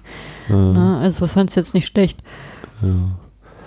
naja. Und ich kann mir auch gut vorstellen, dass das auf der Bühne sehr, sehr gut funktioniert, das ganze Material und äh, da schon. Ja. Na, ich überlege so ein bisschen, also, ne, du hast halt ja die eine Perspektive, du guckst ja von unten auf, oder auf Höhe der Bühne bist ja und kannst dich so von oben gucken, weil ja gerade die, äh, diese Shownummern, wenn die da umherreiten und so, die haben ja schon eine gewisse Geometrie auch dann in der Inszenierung äh, und meistens eben durch so Perspektiven von oben, eher so Vogelperspektiven mäßig. Das kannst du ja in der Form nicht unbedingt so dann rüberbringen. Also kannst du dann auf andere Art und Weise die da durchreiten lassen oder so oder rumreiten lassen auf der Bühne, aber ja nicht unbedingt in der Form. Ja gut, das wird aber anders gelöst. Ne? Also Ja, ich hätte- ja, ja. ich habe jetzt verschiedene Bilder vor irgendwann machen kann, aber auch gerade von der Füllpracht her. Also jetzt fühle ich mich nochmal erinnern, das hatte ich ja schon mal erwähnt, hier vom Here to Eternity, das Mhm. ähm, West End Stück. Ewigkeit. Ja, West End äh, Stück und da hast du ja auch diese Szene, wo die sozusagen der eine denn, der Italiener dann im, im Kriegsgefängnis ist, also hier im Militärgefängnis ist und dann halt hier die ganze Zeit in der Mine arbeiten muss und da hast du da auch ein riesengeiles Bühnenbild, wo da auch 30, 40 Leute auf der Bühne stehen und gleichzeitig Mhm. dann halt mit der Schaufel und den Ketten, ja so eine Choreografie ablegen. Das ist echt beeindruckend. Äh, ja. Didim, didim. Ähm, ich habe das Gefühl, eigentlich sind alle Figuren in diesem Stück nicht wirklich die super riesen Charaktere oder besitzen so eine große Tiefe. Die sind sehr oberflächlich gezeichnet. Also ne, der, der Chef der Show ist äh, voll aufs Geld bedacht und immer, sobald er irgendwie was von Geld mitbekommt, ist er da hinterher. Obwohl der trotzdem sehr sympathisch wirkt. Also der wirkt Ja, nicht so, als wenn er seine Leute ausnutzen würde oder so, ne? Das stimmt tatsächlich, ja, ne? Kann man schon schlimmere äh, Showrunner. Ja, also das ist Äh, auf, jeden also Fall, ist auf jeden Fall kein Anti-Held oder ähnliches. Ich fand ihn wirklich ne, dann- okay. Ich habe sozusagen die, der, dessen Namen die Show trägt hier, den Buffalo Bill, Colonel XY, schon wieder vergessen. Äh, der wirkt auch zwar sympathisch, so wie so ein bisschen der, der weise Vater, so der so Ratschläge erteilt. Der sah ein Mhm. bisschen aus wie bei Haus 2 der Oper. So von dem, mit den weißen langen Haaren, weißen langen Bart, also so, der war ja auch so ein bisschen auf Western-Style. Ja. Also, ja, will ich jetzt nicht widersprechen, aber die Verbindung habe ich auf jeden Fall auch nicht hergestellt. Also der Film hat ganz beim Ende, ich, wie ihr schon hört, äh, der Film hat ganz viele Popkulturanspielungen mir ausgelöst. Naja, aber es ist ja normal, dass man sich äh, eben so versucht irgendwie zu orientieren oder eben so einzuordnen und dann ja, aber wie heißt denn der Stichwort Schauspieler? Ghostbusters 2. Wie heißt denn der Schauspieler hier, der mit diesem, der diese richtig tiefe Stimme hat, so hager, lang, immer diesen fetten Schnurrbart? Ich glaube, der hat auch mitgemacht hier bei, ähm, Ich, ich gucke sehr fragend, das hört man gerade nicht so gut. nicht, ja, nicht Fight Clubs, ach, Fight Club ist Quatsch. Oh, mit Patrick Swayze, dieser legendäre Film als Türsteher. äh, Roadhouse. Roadhouse. ähm, ich glaube, ich weiß, wen du meinst, aber ich komme nicht auf den Namen. Nee, Nee, Dennis DeLuise ist, glaube ich, der Dicke, ne? ich bin, bin ja bei Westin Äh. Schauspieler, weiß ich aber die Namen nicht. Ja, nee, der, aber ich habe jetzt auf jeden Fall Also ich glaube, der, der sieht auf jeden Fall aus wie Dennis. ist, also ich mir nicht sicher, ist das auch der bei, bei Stars Born den Bruder spielt? Ja. Ne? Ja, dann haben wir jetzt auf jeden Fall... wissen Fällt nichts Haarigeres ein. Also, ja, aber der, so, das ist so sein Stil. Ja. Ja. okay. Entschuldige, ich versuche auf, ich, ich weiche mal vom Hä? Thema ab, ich halte mich jetzt Ist, ist zurück. richtig. Nee, nee, ist alles gut. jetzt Also, Aloe Vera Drink und bin ganz ruhig. das, nein, das ist ja nicht äh, komplett hier stumm geschaltet werden. Ach so, aber wenn wir schon dabei sind, ja, das ist jetzt auch mein letzter Aus, äh, Ausreißer. Mal gucken. Also ich, ich würde gerne mit dir ein Thema anfangen, was mir sehr am Herzen liegt, nachdem ich diesen Film auch gesehen habe, weil das ein Thema ist, was sozusagen immer wieder in meinen Gedanken aufkommt. Und Ein Pudel. ich fand den Pudel ganz toll. Und ich liebe Pudel sind ja, ist ja meine Lieblingshunderasse. Und ich träume immer davon, nochmal irgendwann im Leben einen Pudel zu haben, weil die immer so schön flauschig sind. Und ich fand, ich weiß nicht, ob das war das gegen die Tierrechte, dass sie permanent äh, einem, einem Pudel den, die, äh, den Apfel vom Kopf geschossen hat. Also ich fand das Also- als Attraktion sehr grenzwertig. Da wäre der Tierschutzverein aber sofort dabei gewesen Ja, das ist ja, heutzutage. sagen, das ist ja was heutzutage so bei Zirkusveranstaltungen und so ja sehr in der Kritik steht, oder dass man, ob man überhaupt lebende Tiere braucht für solche Attraktionen. Ähm, und heute wäre mindestens monitored by Human Animal Association oder wie das Ding heißt, Animal Humane Association, ne, dass da keine, keine Tiere sind zu Schaden kommen, so ungefähr. Würde man heute wahrscheinlich nicht mehr so drehen, so ungefähr. Ja, vor allem, also ich, weiß, Äh. ich weiß auch gar nicht, wie das möglich ist, weil das ist ja ein bewegendes. Also du kannst ja im Hund, der rennt ja. Das ist ja nicht wie beim Mensch, bei der Frau, die dann an die Ja. Wand festgeschnallt ist und die Messer fliegen, die sich nicht bewegen. Also für diesen Film werden sie sicherlich einige Tricks genommen haben. Sie haben ja auch Special Effects Leute gehabt, die- nämlich auch, das waren so Art Fernzünder oder so, die sie da genommen. Ich glaube nicht, dass sie wirklich dahin geschossen hat mit einer echten äh, Patrone, die dann du hast gesagt, es auf wahre Begebenheit. Ja, das schon. Aber dieser Film ist eine fiktive Sache, wo Aber man sich Tricks bedient. Ich glaube nicht, dass die wirklich bis nach England gefahren sind und dass das die echte Queen Victoria war. Ich muss dich hier enttäuschen. Ja, der Punkt an der Sache ist, ich, also welche Frage mir auf jeden Fall am Herzen liegt, ist, ist es öfter so, dass an dem Western Pudel laufen? Laufen? Laufen? Ja, ja, ich, ich suche demnächst, äh, wenn wir den nächsten Westbahn gucken, da ist bestimmt auch ein Pudel dabei. Oh, ich liebe Pudel. Nein, keine Ahnung, glaube ich nicht. Also es kommen immer mal Tiere auch so vor. Das finde ich auch immer mal so, ein- so ein, äh, weiß ich nicht warum, manchmal gucke ich so bei Filmen, was kommen eigentlich so für lebende Tiere vor? Was, was, also fliegt mal durchs Bild oder läuft durchs Bild oder steht rum. Ähm, ohne dass das jetzt eine tiefere Bedeutung hätte, aber Ja, meine Kritikpunkt Film ist auf jeden Fall, dass der Pudel irgendwann nicht mehr zu sehen war. ja, vielleicht hat dann doch mal jemand daneben geschossen. Glaube ich allerdings nicht. Ähm, ja, also genau, war eigentlich bei dem Punkt der Charaktere, ja, wie gesagt, der, der Bill, Buffalo Bill, der eigentlich auch nicht wirklich jetzt großartig eine Tiefe bekommt, irgendwie. Also am ehesten wirklich dann noch Annie, ne, die dann eben äh, sich äußerlich wandelt, eben zur schick angezogen, zur eben vermeintlich schick angezogenen, gut aussehenden Frau. Ja, ich weiß ja nicht, das Äh, war ja eine Mogelpackung. also Also, eine vom- Frau im Abendkleid, die sich die ganzen Medaillen an die Brust tacke, die ist dann Also so eine. Art, so eine Art Aschenputtel da eben äh, Figur. Ja, das ist aber auch nur mehr. Schein übergestülpt, weil dieses, sie ist ja sehr trampelig und sehr, sehr lax in ihren Bewegungsabläufen und auch die Obereinig wie so ein Cowboy rennt durch die Welt und wenn sie das Kleid anhat, macht, dann geht es ja genauso noch. Also das ist Ja, ja. das fand ich stark, ne? wenn sie dann auf dieser Party am Schluss, wenn sie diese Arme so relativ abge, also relativ weit von ihrem Kleid so hatte, finde ich, das wirkte schon tatsächlich eben so wie, ja, sie soll ein bisschen ungeschickt wirken im Verhältnis zu den galanten Damen und so, aber das zeigt eben ja auch, dass sie eben eigentlich nicht so dazugehört oder dass es eben nicht das ist, wo sie herkommt und dass man auch so einfach natürlich leben kann. Also dass es nicht weder gut schlecht ist, sondern es ist eben einfach so. Und äh, das ist dann vielleicht auch der, der größte Kniffelpunkt an diesem Film, was so die Moral angeht. Ist das eigentlich, also Genau, ist es ein Happy End für dich? Ja, in Westdeutschland der 50er Jahre schon. Ähm, nur, nur der 50er Jahre? Nur Westdeutschland? Nee, also ich habe also ich habe so gedacht, das wird ja wahrscheinlich darauf hinauslaufen, wenn die nachher mit ihrem Herzblatt das, den Schießwettbewerb macht, dass sie dann sozusagen verlieren wird und dann kommt sie mit dem Mann zusammen, weil der Mann das halt nicht verknusen kann, dass sie besser ist als er. Und es war leider auch so und das ist natürlich eine Aussage nicht sehr feministisch. Also ich bin ja noch ein Mensch, ich gehöre ja auch zu den Leuten, die jetzt nicht unbedingt im, im Film unbedingt auf feministischen Zügen rumreiten oder so. Das ist ja eigentlich ein Thema, was ich jetzt nie, was mich nicht, nicht so anstößt, komischerweise. Aber in der Hinsicht fand ich das ja schon ein bisschen schwach. Warum soll sie nicht dazu, dazu stehen, was sie kann? Ähm, und warum akzeptiert er sie nicht so, wie sie ist? Also das ist ja dieses, das, dem, also dieser, dieses Konkurrenzverhalten, das ist ja, ist ja komplett vom Frank gesteuert. Das ist eine rein männliche Perspektive. Da sie selber, ihr ist es ja egal. Sie möchte mit ihm ja einfach nur im Team arbeiten, dass beide erfolgreich sind und beide gemeinsam eine Attraktion sind. Das ist ja eigentlich das, was sie Mhm. möchte. Und er macht ja die ganze Zeit immer diesen. Er ist da zu eitel für. Er kann es nicht ab, dass eine Frau über ihm stehen würde. Ja, also fand ich Ja. äh, von der Moral nicht sehr schön, muss ich Genau, also sagen. ist sozusagen äh, Glück in der Liebe, Pech im Spiel. ja, also Und die ist ja das Heimchen am. Herd letztendlich. Er ist in der Hälfte im Also, Erdbefeld und, na, und, also- sie, jetzt kann sie ihn heiraten und jetzt kann sie sich zurücknehmen und, und, das- und das Mütterchen sein. Äh, Das würde ich nicht ganz so extrem sehen. Zumindest zeigt uns der Film nicht, dass sie zum Heimchen am Herd wird, noch dass sie Kinder kriegen. Nee, aber sie das sagt zeigen sie uns, aber dem Papa. Sie zeigen uns die beiden als gleich, scheinbar gleichberechtigte Attraktion ihrer eigenen Show. Also zumindest, ich würde auch das erstmal negativ sehen, dass sie sich, dass, äh, dass sie ihn nur bekommen kann, wenn sie sich ihm unterordnet auf, auf der äh, Können-Ebene. ja, und sich verstellt. so, dass sie da eben diesen, dass sie diesen Teil äh, lässt, um eben sich zu lieben. Kann man jetzt mal ganz grundsätzlich fragen, ob dann das nicht in Beziehung durchaus mal äh, eine Sache ist, die auch so mal vorkommt, dass man eben sagt, naja, lasse ich eben mein, meiner besseren Hälfte den, den Vorzug oder so oder ne, da mal unterstützen oder hier sich zurücknehmen. Ähm, aber es ist natürlich, grundsätzlich ist es schon wieder dieses, ja, warum das denn jetzt? Warum kann, kann er denn nicht auch merken, was sie für eine tolle Frau ist und dann trotzdem mit ihr zusammen sein und dann machen sie das halt einfach und dann ist sie eben die bessere Schützin. Wen interessiert's, ne? Ja, du hast ja noch am, im Laufe des Films noch zwei andere Informationen gesagt bekommen.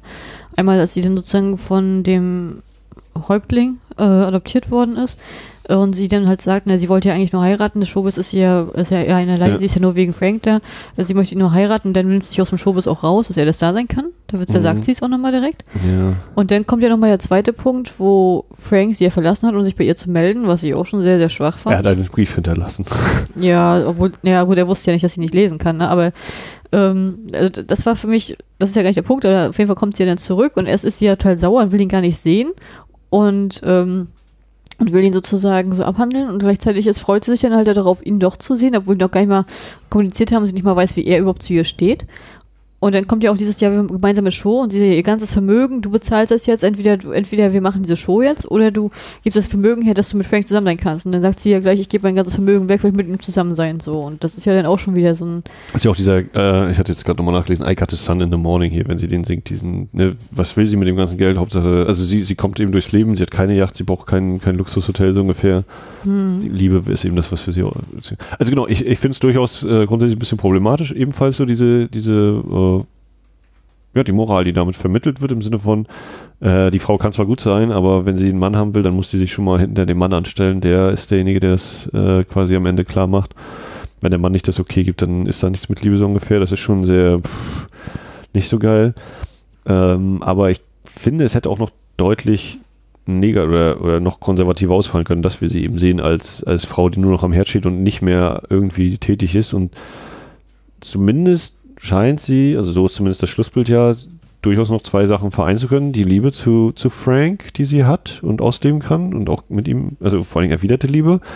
Und dass sie trotzdem an diesen Shows noch teilen und ihr Können mindestens anteilig zeigen kann. Also das nicht völlig äh, abtreten muss. aber würdest du denn sagen, dass Aber es das ist eine hundertprozentig erwiderte Liebe ist, wenn das, das schon daran scheitert, wenn sie jetzt besser ist, er ist das, dann kann, dann kann er sie nicht mehr akzeptieren, dass er mit ihr zusammen sein Naja, kann. das ist dann eben so ein bisschen die, die überspitzte äh, äh, oder diese Zuspitzung in Filmform. Kann man natürlich äh, durchaus, also ja, ich berechtigte Kritik, das stimmt schon, aber ich glaube trotzdem, dass er, so wie er das eben sagt, ne, äh, in seinem Song hier, den du nicht so, den du als den schwächsten empfunden hast, äh, sie, sie fasziniert ihn schon irgendwie. Also er, er, er hat sich schon ernsthaft doch auch in sie verguckt, trotz allem, ja. Hm. Auch wenn, wenn man dann eigentlich sagen muss, ja, wenn das wirklich ernst ist, dann ist dir das auch scheißegal, ob sie jetzt die bessere Schützin ist, aber in dieser Filmhandlung ist das, finde ich, äh, nachvollziehbar, dass das dann trotzdem so stattfindet und sie das eben. Ich meine, was natürlich schön ist, sie wird ja auch als ja einfältig dargestellt in manchen Ecken. Ne? und- und ich weiß nicht, ob einfältig als, als eben, ja, sie hat halt nie, sie ist nicht groß in der Schule gewesen. Also, naja, ich meine jetzt, Die ich Schule meine jetzt des nicht, Lebens besucht. ich meine jetzt nicht dumm im Sinne von, weil sie nicht Ja. lesen kann. Ich meine jetzt im Sinne von, ähm, sie ist nicht sehr, sie ist nicht sehr empathisch, was ihre Umgebung angeht. sie erzählt ihre Meinung und redet drauf Ja, los direkt. und achtet halt Und aber auch achtet, Glauben. Aber Also ach, ja, nicht- genau, das, das meine ich mit einfältig. Die ist halt, die ist Ja, halt ja. Nicht äh, emotional, nicht sehr intelligent in diesem Bereich.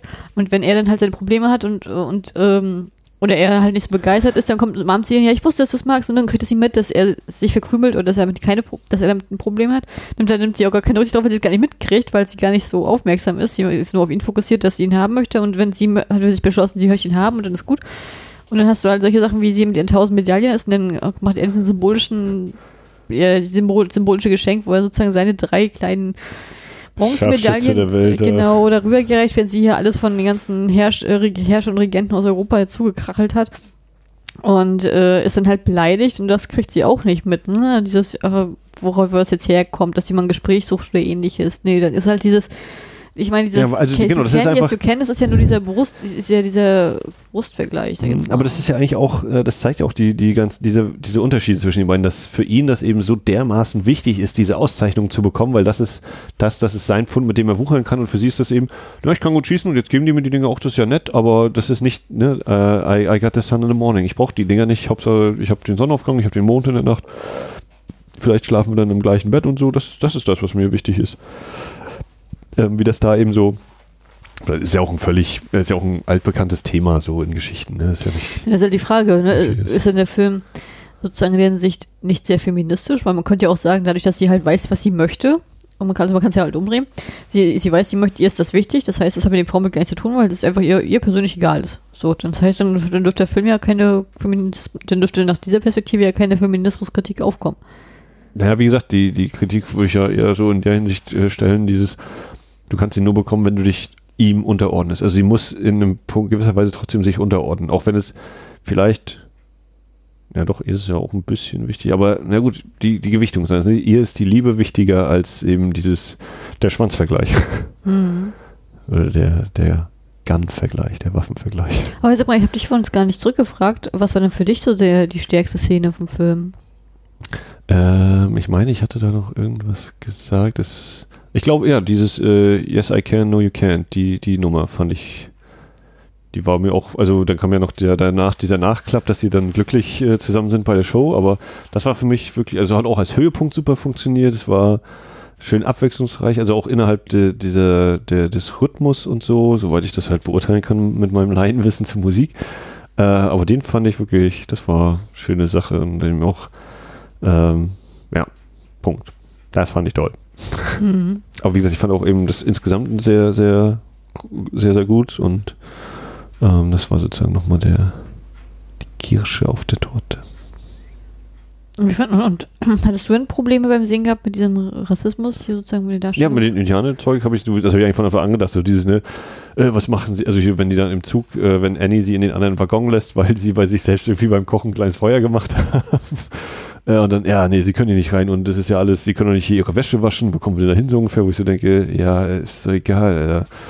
Meine Güte, also ne, wo so die Eitelkeiten, dieses Herabsetzen, die, die bösen Willen. Es gibt einmal so einen Spruch hier von dem Charlie, wo es dann ist hier mit dem, hier, äh, ich, äh, Sitting Bull hat drei Regeln. Ähm, äh, keep, äh, keep den, den Arrow sharp, zweiten vergessen und das dritte, no money in show business oder irgendwie so, ne? Und dann Mhm. geht er weg und dann sagt doch Charlie noch so, ha, wie haben wir den eigentlich jemals Amerika entrissen? Also nicht entrissen, aber er sagt auf jeden Fall nicht, also es ist schon so eins, was nicht einfach ist, äh, wir haben das Land erobert oder gewonnen, was, was man eher positiv deutet, es war schon eher ein, ein Verb, was ich eher mindestens als, äh, was man äh, in beide Richtungen deuten kann. Hm. Was nicht ganz kritikfrei ist an dem Vorgehen der, der äh, einfallenden Europäer. Ich fand es auch interessant, dass äh, das alles Weiße waren mit Perücken und Schuhcreme im Gesicht.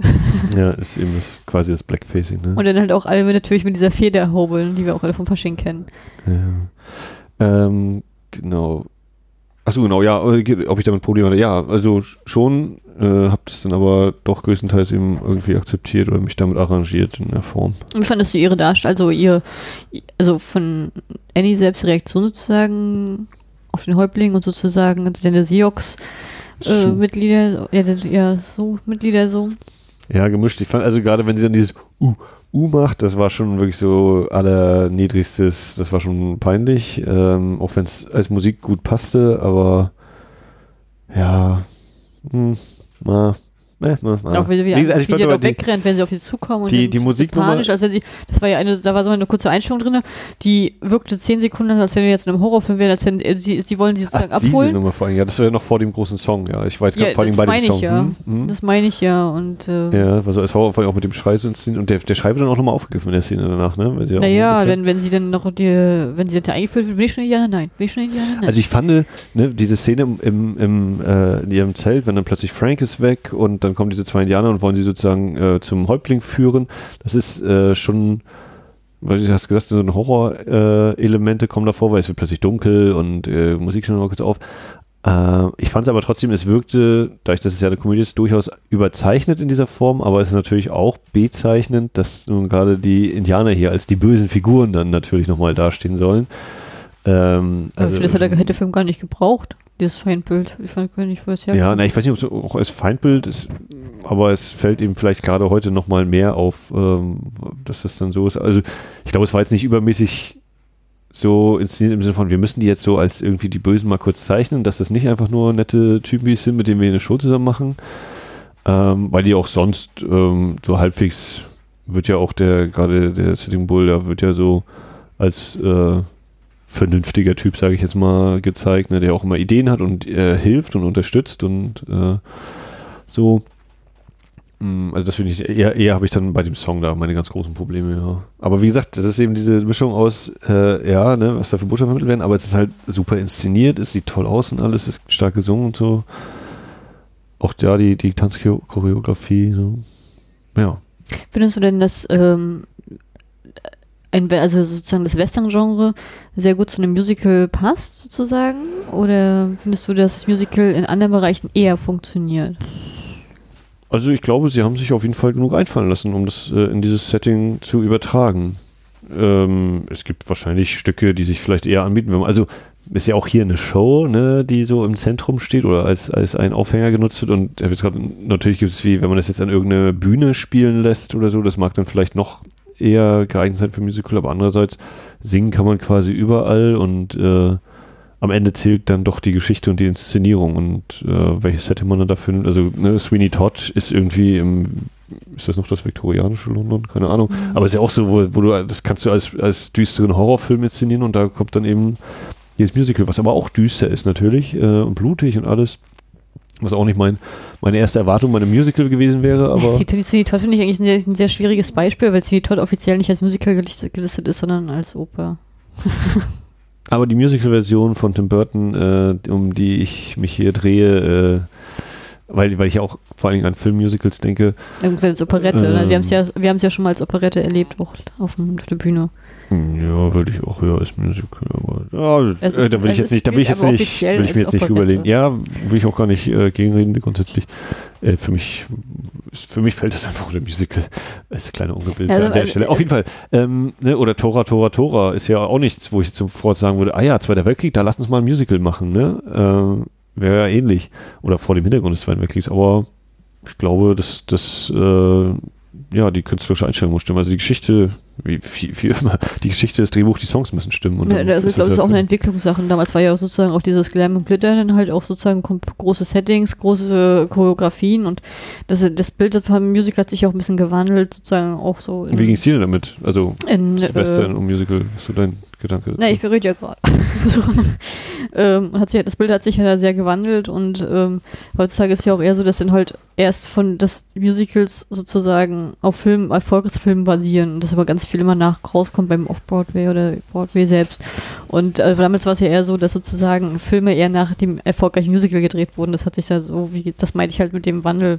Naja, also, weil, weil damals, oder erst gab es eben, oder es gab eben Musicals, bevor es Film gab, oder? Ja, also, schon, also, Na, ich finde auf jeden Fall, dass ähm, ich, ich finde, Musical kannst du alles machen, ne? Also das ist komplett frei. Ähm, was mich halt immer nur interessiert, also man hat ja sozusagen das Wort, wenn ich dir nur das Wort Musical hinknalle, was kommt dir denn eher so als erstes so in, in, den Sinn? Hast du dann eher dieses pompöse, Glam- und Glittermäßige, so wie bei Best Luhrmann das gerne präsentiert ist? Ja, Oder hast du denn eher sowas wie ähm, Eher Best Luhrmann, egal was jetzt kommt. oder also solche Sachen wie Wicked mit fantastischem Stoff oder eine ähnliches. Bühnen, eine Bühnenshow, ja. So. Oder Cats, so sozusagen. Cats habe ich ja wieder so noch so gesehen, also kann ich es gar nicht so genau sagen. Aber ich, also mir würden wahrscheinlich Musical-Titel sowas in Sinn kommen wie eben Phantom der Oper, Cats oder so, weil mhm. ist einfach so die, wo sind wir, oder König der Löwen, so. Ja. Mhm. Ja. Musical. Was gibt es denn noch so, was du an dem Film besprechenswert findest? Oder Hast, also hast du noch was großartig? Ich würde jetzt spontan sagen, nein. Also mich ärgert es ein bisschen, dass ich jetzt nicht geguckt habe, woher ich halt Urban Berlin kenne. Ja, wir werden dann hier wahrscheinlich feststellen, dass der viel mit Fred Astaire und so auch noch gemacht hat und den anderen Leuten, dass der da mit äh, durchaus. Aber High Society hat er nicht gemacht, ne? Das ist, das ist ja ein ganz anderes Stil. Das kann ich mir nicht vorstellen, dass er das. hat. Äh, Cole Porter, Philip Barry's Play steht hier auf der Verpackung. Ja, aber ich nehme an. Ja, Jetzt ist natürlich für mich die Frage, ähm, hast du denn, ähm, hast du jetzt so viel Spaß beim Film gehabt, dass du denkst, oh, ich muss jetzt unbedingt Calamity, Calamity Jane hinterher schieben? Oder? Na, nicht unbedingt hinterher schieben, aber ich, also, wäre sowieso Interesse dran und äh, das war auf jeden Fall ein, ein reizvoller Vertreter hier und äh, zeigt, dass man da eben Entdeckung machen kann. Und äh, hast du das Gefühl gehabt, ähm, dass du den Film lieber mit Judy Garland in der Rolle gesehen hättest, weil sie halt bekannt ist? für Das, das habe ich tatsächlich überlegt, weil ich so dachte, ja, Judy Garland, ich meine, ich glaube, ich kenne sie tatsächlich nur als junge Schauspielerin in Zauberer von Oz. Ja, das ist ja aber schon sehr, sehr stark. Ne? So, aber dann habe ich so überlegt, ja, das ist ja wirklich hier so auf teilweise auch Klamauk ausgelegt. Da kann ich mir Judy Garland so nicht vorstellen. Oder mein Bild von Judy Garland passt nicht dazu. Hast du sie denn sozusagen als Grand Dame eher so in Erinnerung? Oder, also so Na, weiß nicht, aber also als, als jemand, der ziemlich gut singen kann und so, aber jetzt nicht eben als, als jemand, der sich eher so auch vielleicht dann zum Clown macht oder der es eben kann, so die, diese komische Seite. Aber wie gesagt, vielleicht kenne ich die auch einfach nicht. Oh, das kann sie aber auch sehr Äh, gut. Ja. Deswegen, also ich habe dann tatsächlich auch ja, beim Film überlegt, ja, stell dir mal vor, Judy Garland jetzt hier, das würde doch nur halb so lustig wirken oder was? Das, das ist doch nicht, nicht, äh, das ist doch nicht ihre Oh, da unterschätzt Spiel, du unsere. Dame aber sehr. Die kann die ist auch sehr, sehr vielseitig gewesen. Naja, also du Also- könnt, hättest dir das auf jeden Fall vorstellen können. Auf jeden Fall. Also ich glaube, Ja. ich, ich glaube, du würdest jetzt auch schon was anderes sagen, hättest du äh, die, äh, Stars Bomb mit ihr gesehen, weil da hat sie ja auch sozusagen diese Karriere, dass sie halt auch sich hocharbeitet von, von ganz unten nach ganz oben und da muss sie ja sozusagen, hast du all diese ganzen Schnitte, wie sie halt in verschiedene Produktionssachen aufsteigt, da muss sie auch in tausend verschiedene Rollen schlüpfen und da hat, sie- muss sie auch mal die Trampel spielen oder die Tänzerin oder die Choreografin oder dann halt ähm, Ja. so im, ähm, äh, wie heißt denn das? Das ist, na, wenn sie dann halt, wenn sozusagen alle Mädels in einer Reihe tanzen, Ja, sozusagen, so ich weiß Chorus Line-mäßig so, ne? Mhm. Und das hat sie schon sehr, sehr gut hingekriegt. Also ich, die, die hat schon was drauf gehabt. Also Ja, also will ich gar nicht absprechen, das wäre Aber drauf. ich- Ich, habe nur gedacht, so, ich also für glaube- mich, ich, für mich, ich verbinde sie irgendwie mit einer, wahrscheinlich irgendwie ernster, wobei ich meine, Zauber von Ost ist natürlich auch nicht jetzt die, die Erwachsenenrolle, aber na gut, da war sie auch sehr, Äh, sehr jung. ne, und sie hat ja sehr- die ganzen Sachen, die so. sie mit Mickey Rooney gedreht hat, die waren ja auch Nee, unglaublich ich ja nicht, unterhaltsam und nicht so witzig viel da. gesehen oder kenne ich nicht großartig, deswegen kann ich da eben gar nicht was zu sagen. Also ich finde auf Äh, jeden Fall, dass sie als Schauspielerin schon sehr großen Wandel hingelegt hat. Ich äh, sehe sie sehr auch als, als elegant an, äh, auch was Niedliches, Mädchenhaftes. Während ich zum Beispiel jetzt bei Betty Hutton den Eindruck hatte, dass sie halt auch mädchenhaft ist, aber halt auch sehr extrovertiert und sehr, ähm, ich sag jetzt mal, lebenslustig. Und ich weiß jetzt Ja. gar nicht, dieses Lebenslustige, das verbinde ich jetzt nicht unbedingt mit Judy Garland, aber ich glaube trotzdem, wenn Judy Garland die Rolle gespielt hätte, wäre der Film genauso auch, wäre auch unterhaltsam gewesen, aber halt auf eine andere Art. Also ich glaube, in meiner Vorstellung ist Judy Garland eher die, eine von den Damen äh, von den weißen Handschuhen, als eine Dame, die eben äh, bisher in der Wildnis überlebt hat. So rum vielleicht. Das mag es vielleicht sein. Er sagt das mal Toto. We're not in Kansas anymore.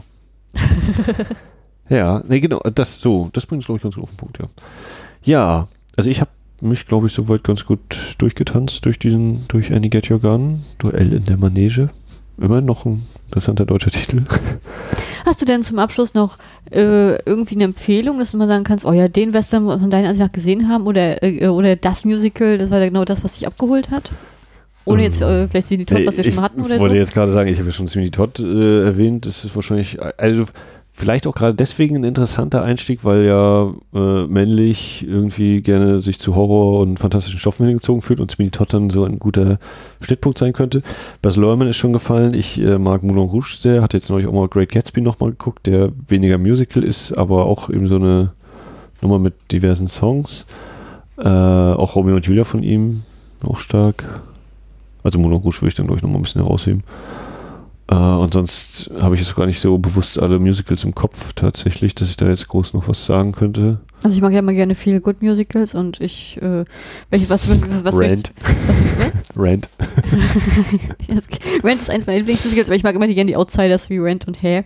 Ähm, äh, ich mag das immer sehr gerne, wenn es ein, wenn es wirklich sehr leicht und seicht und lustig ist und gerade so Sommerfeeling aufkommt und deswegen ist für mich so mein heutiger Musical-Tipp spontan, ohne drüber nachgedacht zu haben, ähm, heißer Sommer.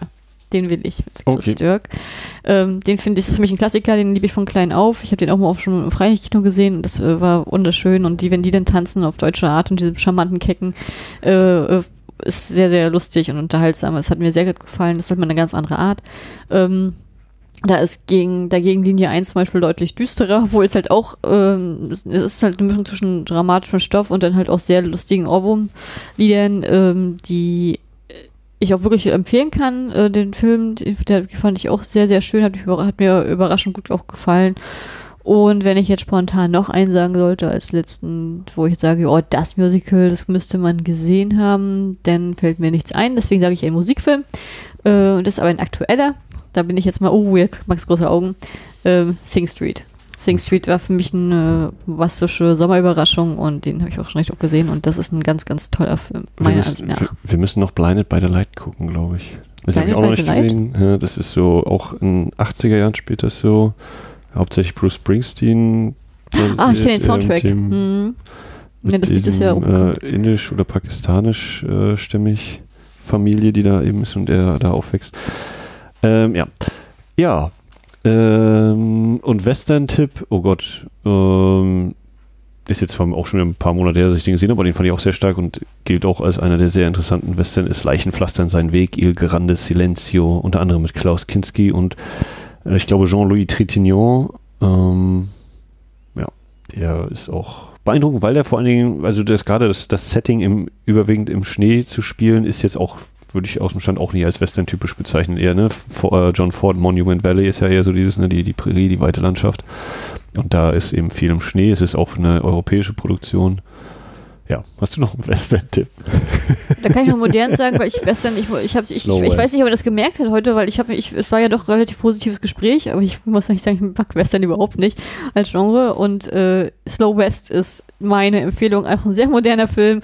Mit Michael Fassbender mit sehr coolem Humor, sehr schön kurzweilig gehalten und sehr gratinierter Story. Und äh, wer den noch nicht gesehen hat, ich kann den wirklich ans Herz legen, den fand ich wirklich Bombe. Ja, das war also die Wiederaufführung zu O-Western 2020. Äh, ich habe mir vorgenommen, und das ist ja auch gleich für mich nochmal ein guter Arbeitsanschub, mir das hier live on air zu sagen, äh, noch eine Letterbox-Liste zu erstellen zu den vier Titeln, die wir eingangs genannt haben. Ohnehin sind die Podcasts äh, sehr empfehlend, sehr hörenswert. Ich habe sie abonniert, abonniert ihr sie auch. Spätfilm, Enough Talk und Cinecouch. Ähm, werde die natürlich hier auch in der Folgenbeschreibung noch verlinken. Da könnt ihr dann direkt zu den Folgen hüpfen. Und äh, in diesem Sinne hoffe ich, dass ihr gemeinsam mit dem Osterhasen in den Sonnenuntergang reitet. Hoppelt. Äh, Nein, reiten. Das ist Hoppelt. ja das, das äh, Überraschende dieser Zusammenhang. Äh, und äh, keine Ostereier erschießt, sondern sie mit dem Lasso einfangt und äh, ja, euch ein paar gemütliche Stunden machen konntet, machen könnt. Vielleicht hört ihr diese Folge ja auch am nächsten O-Western erst oder was weiß ich wann. In diesem Sinne, in der Wiederaufführung auf bald. Howdy. Ciao.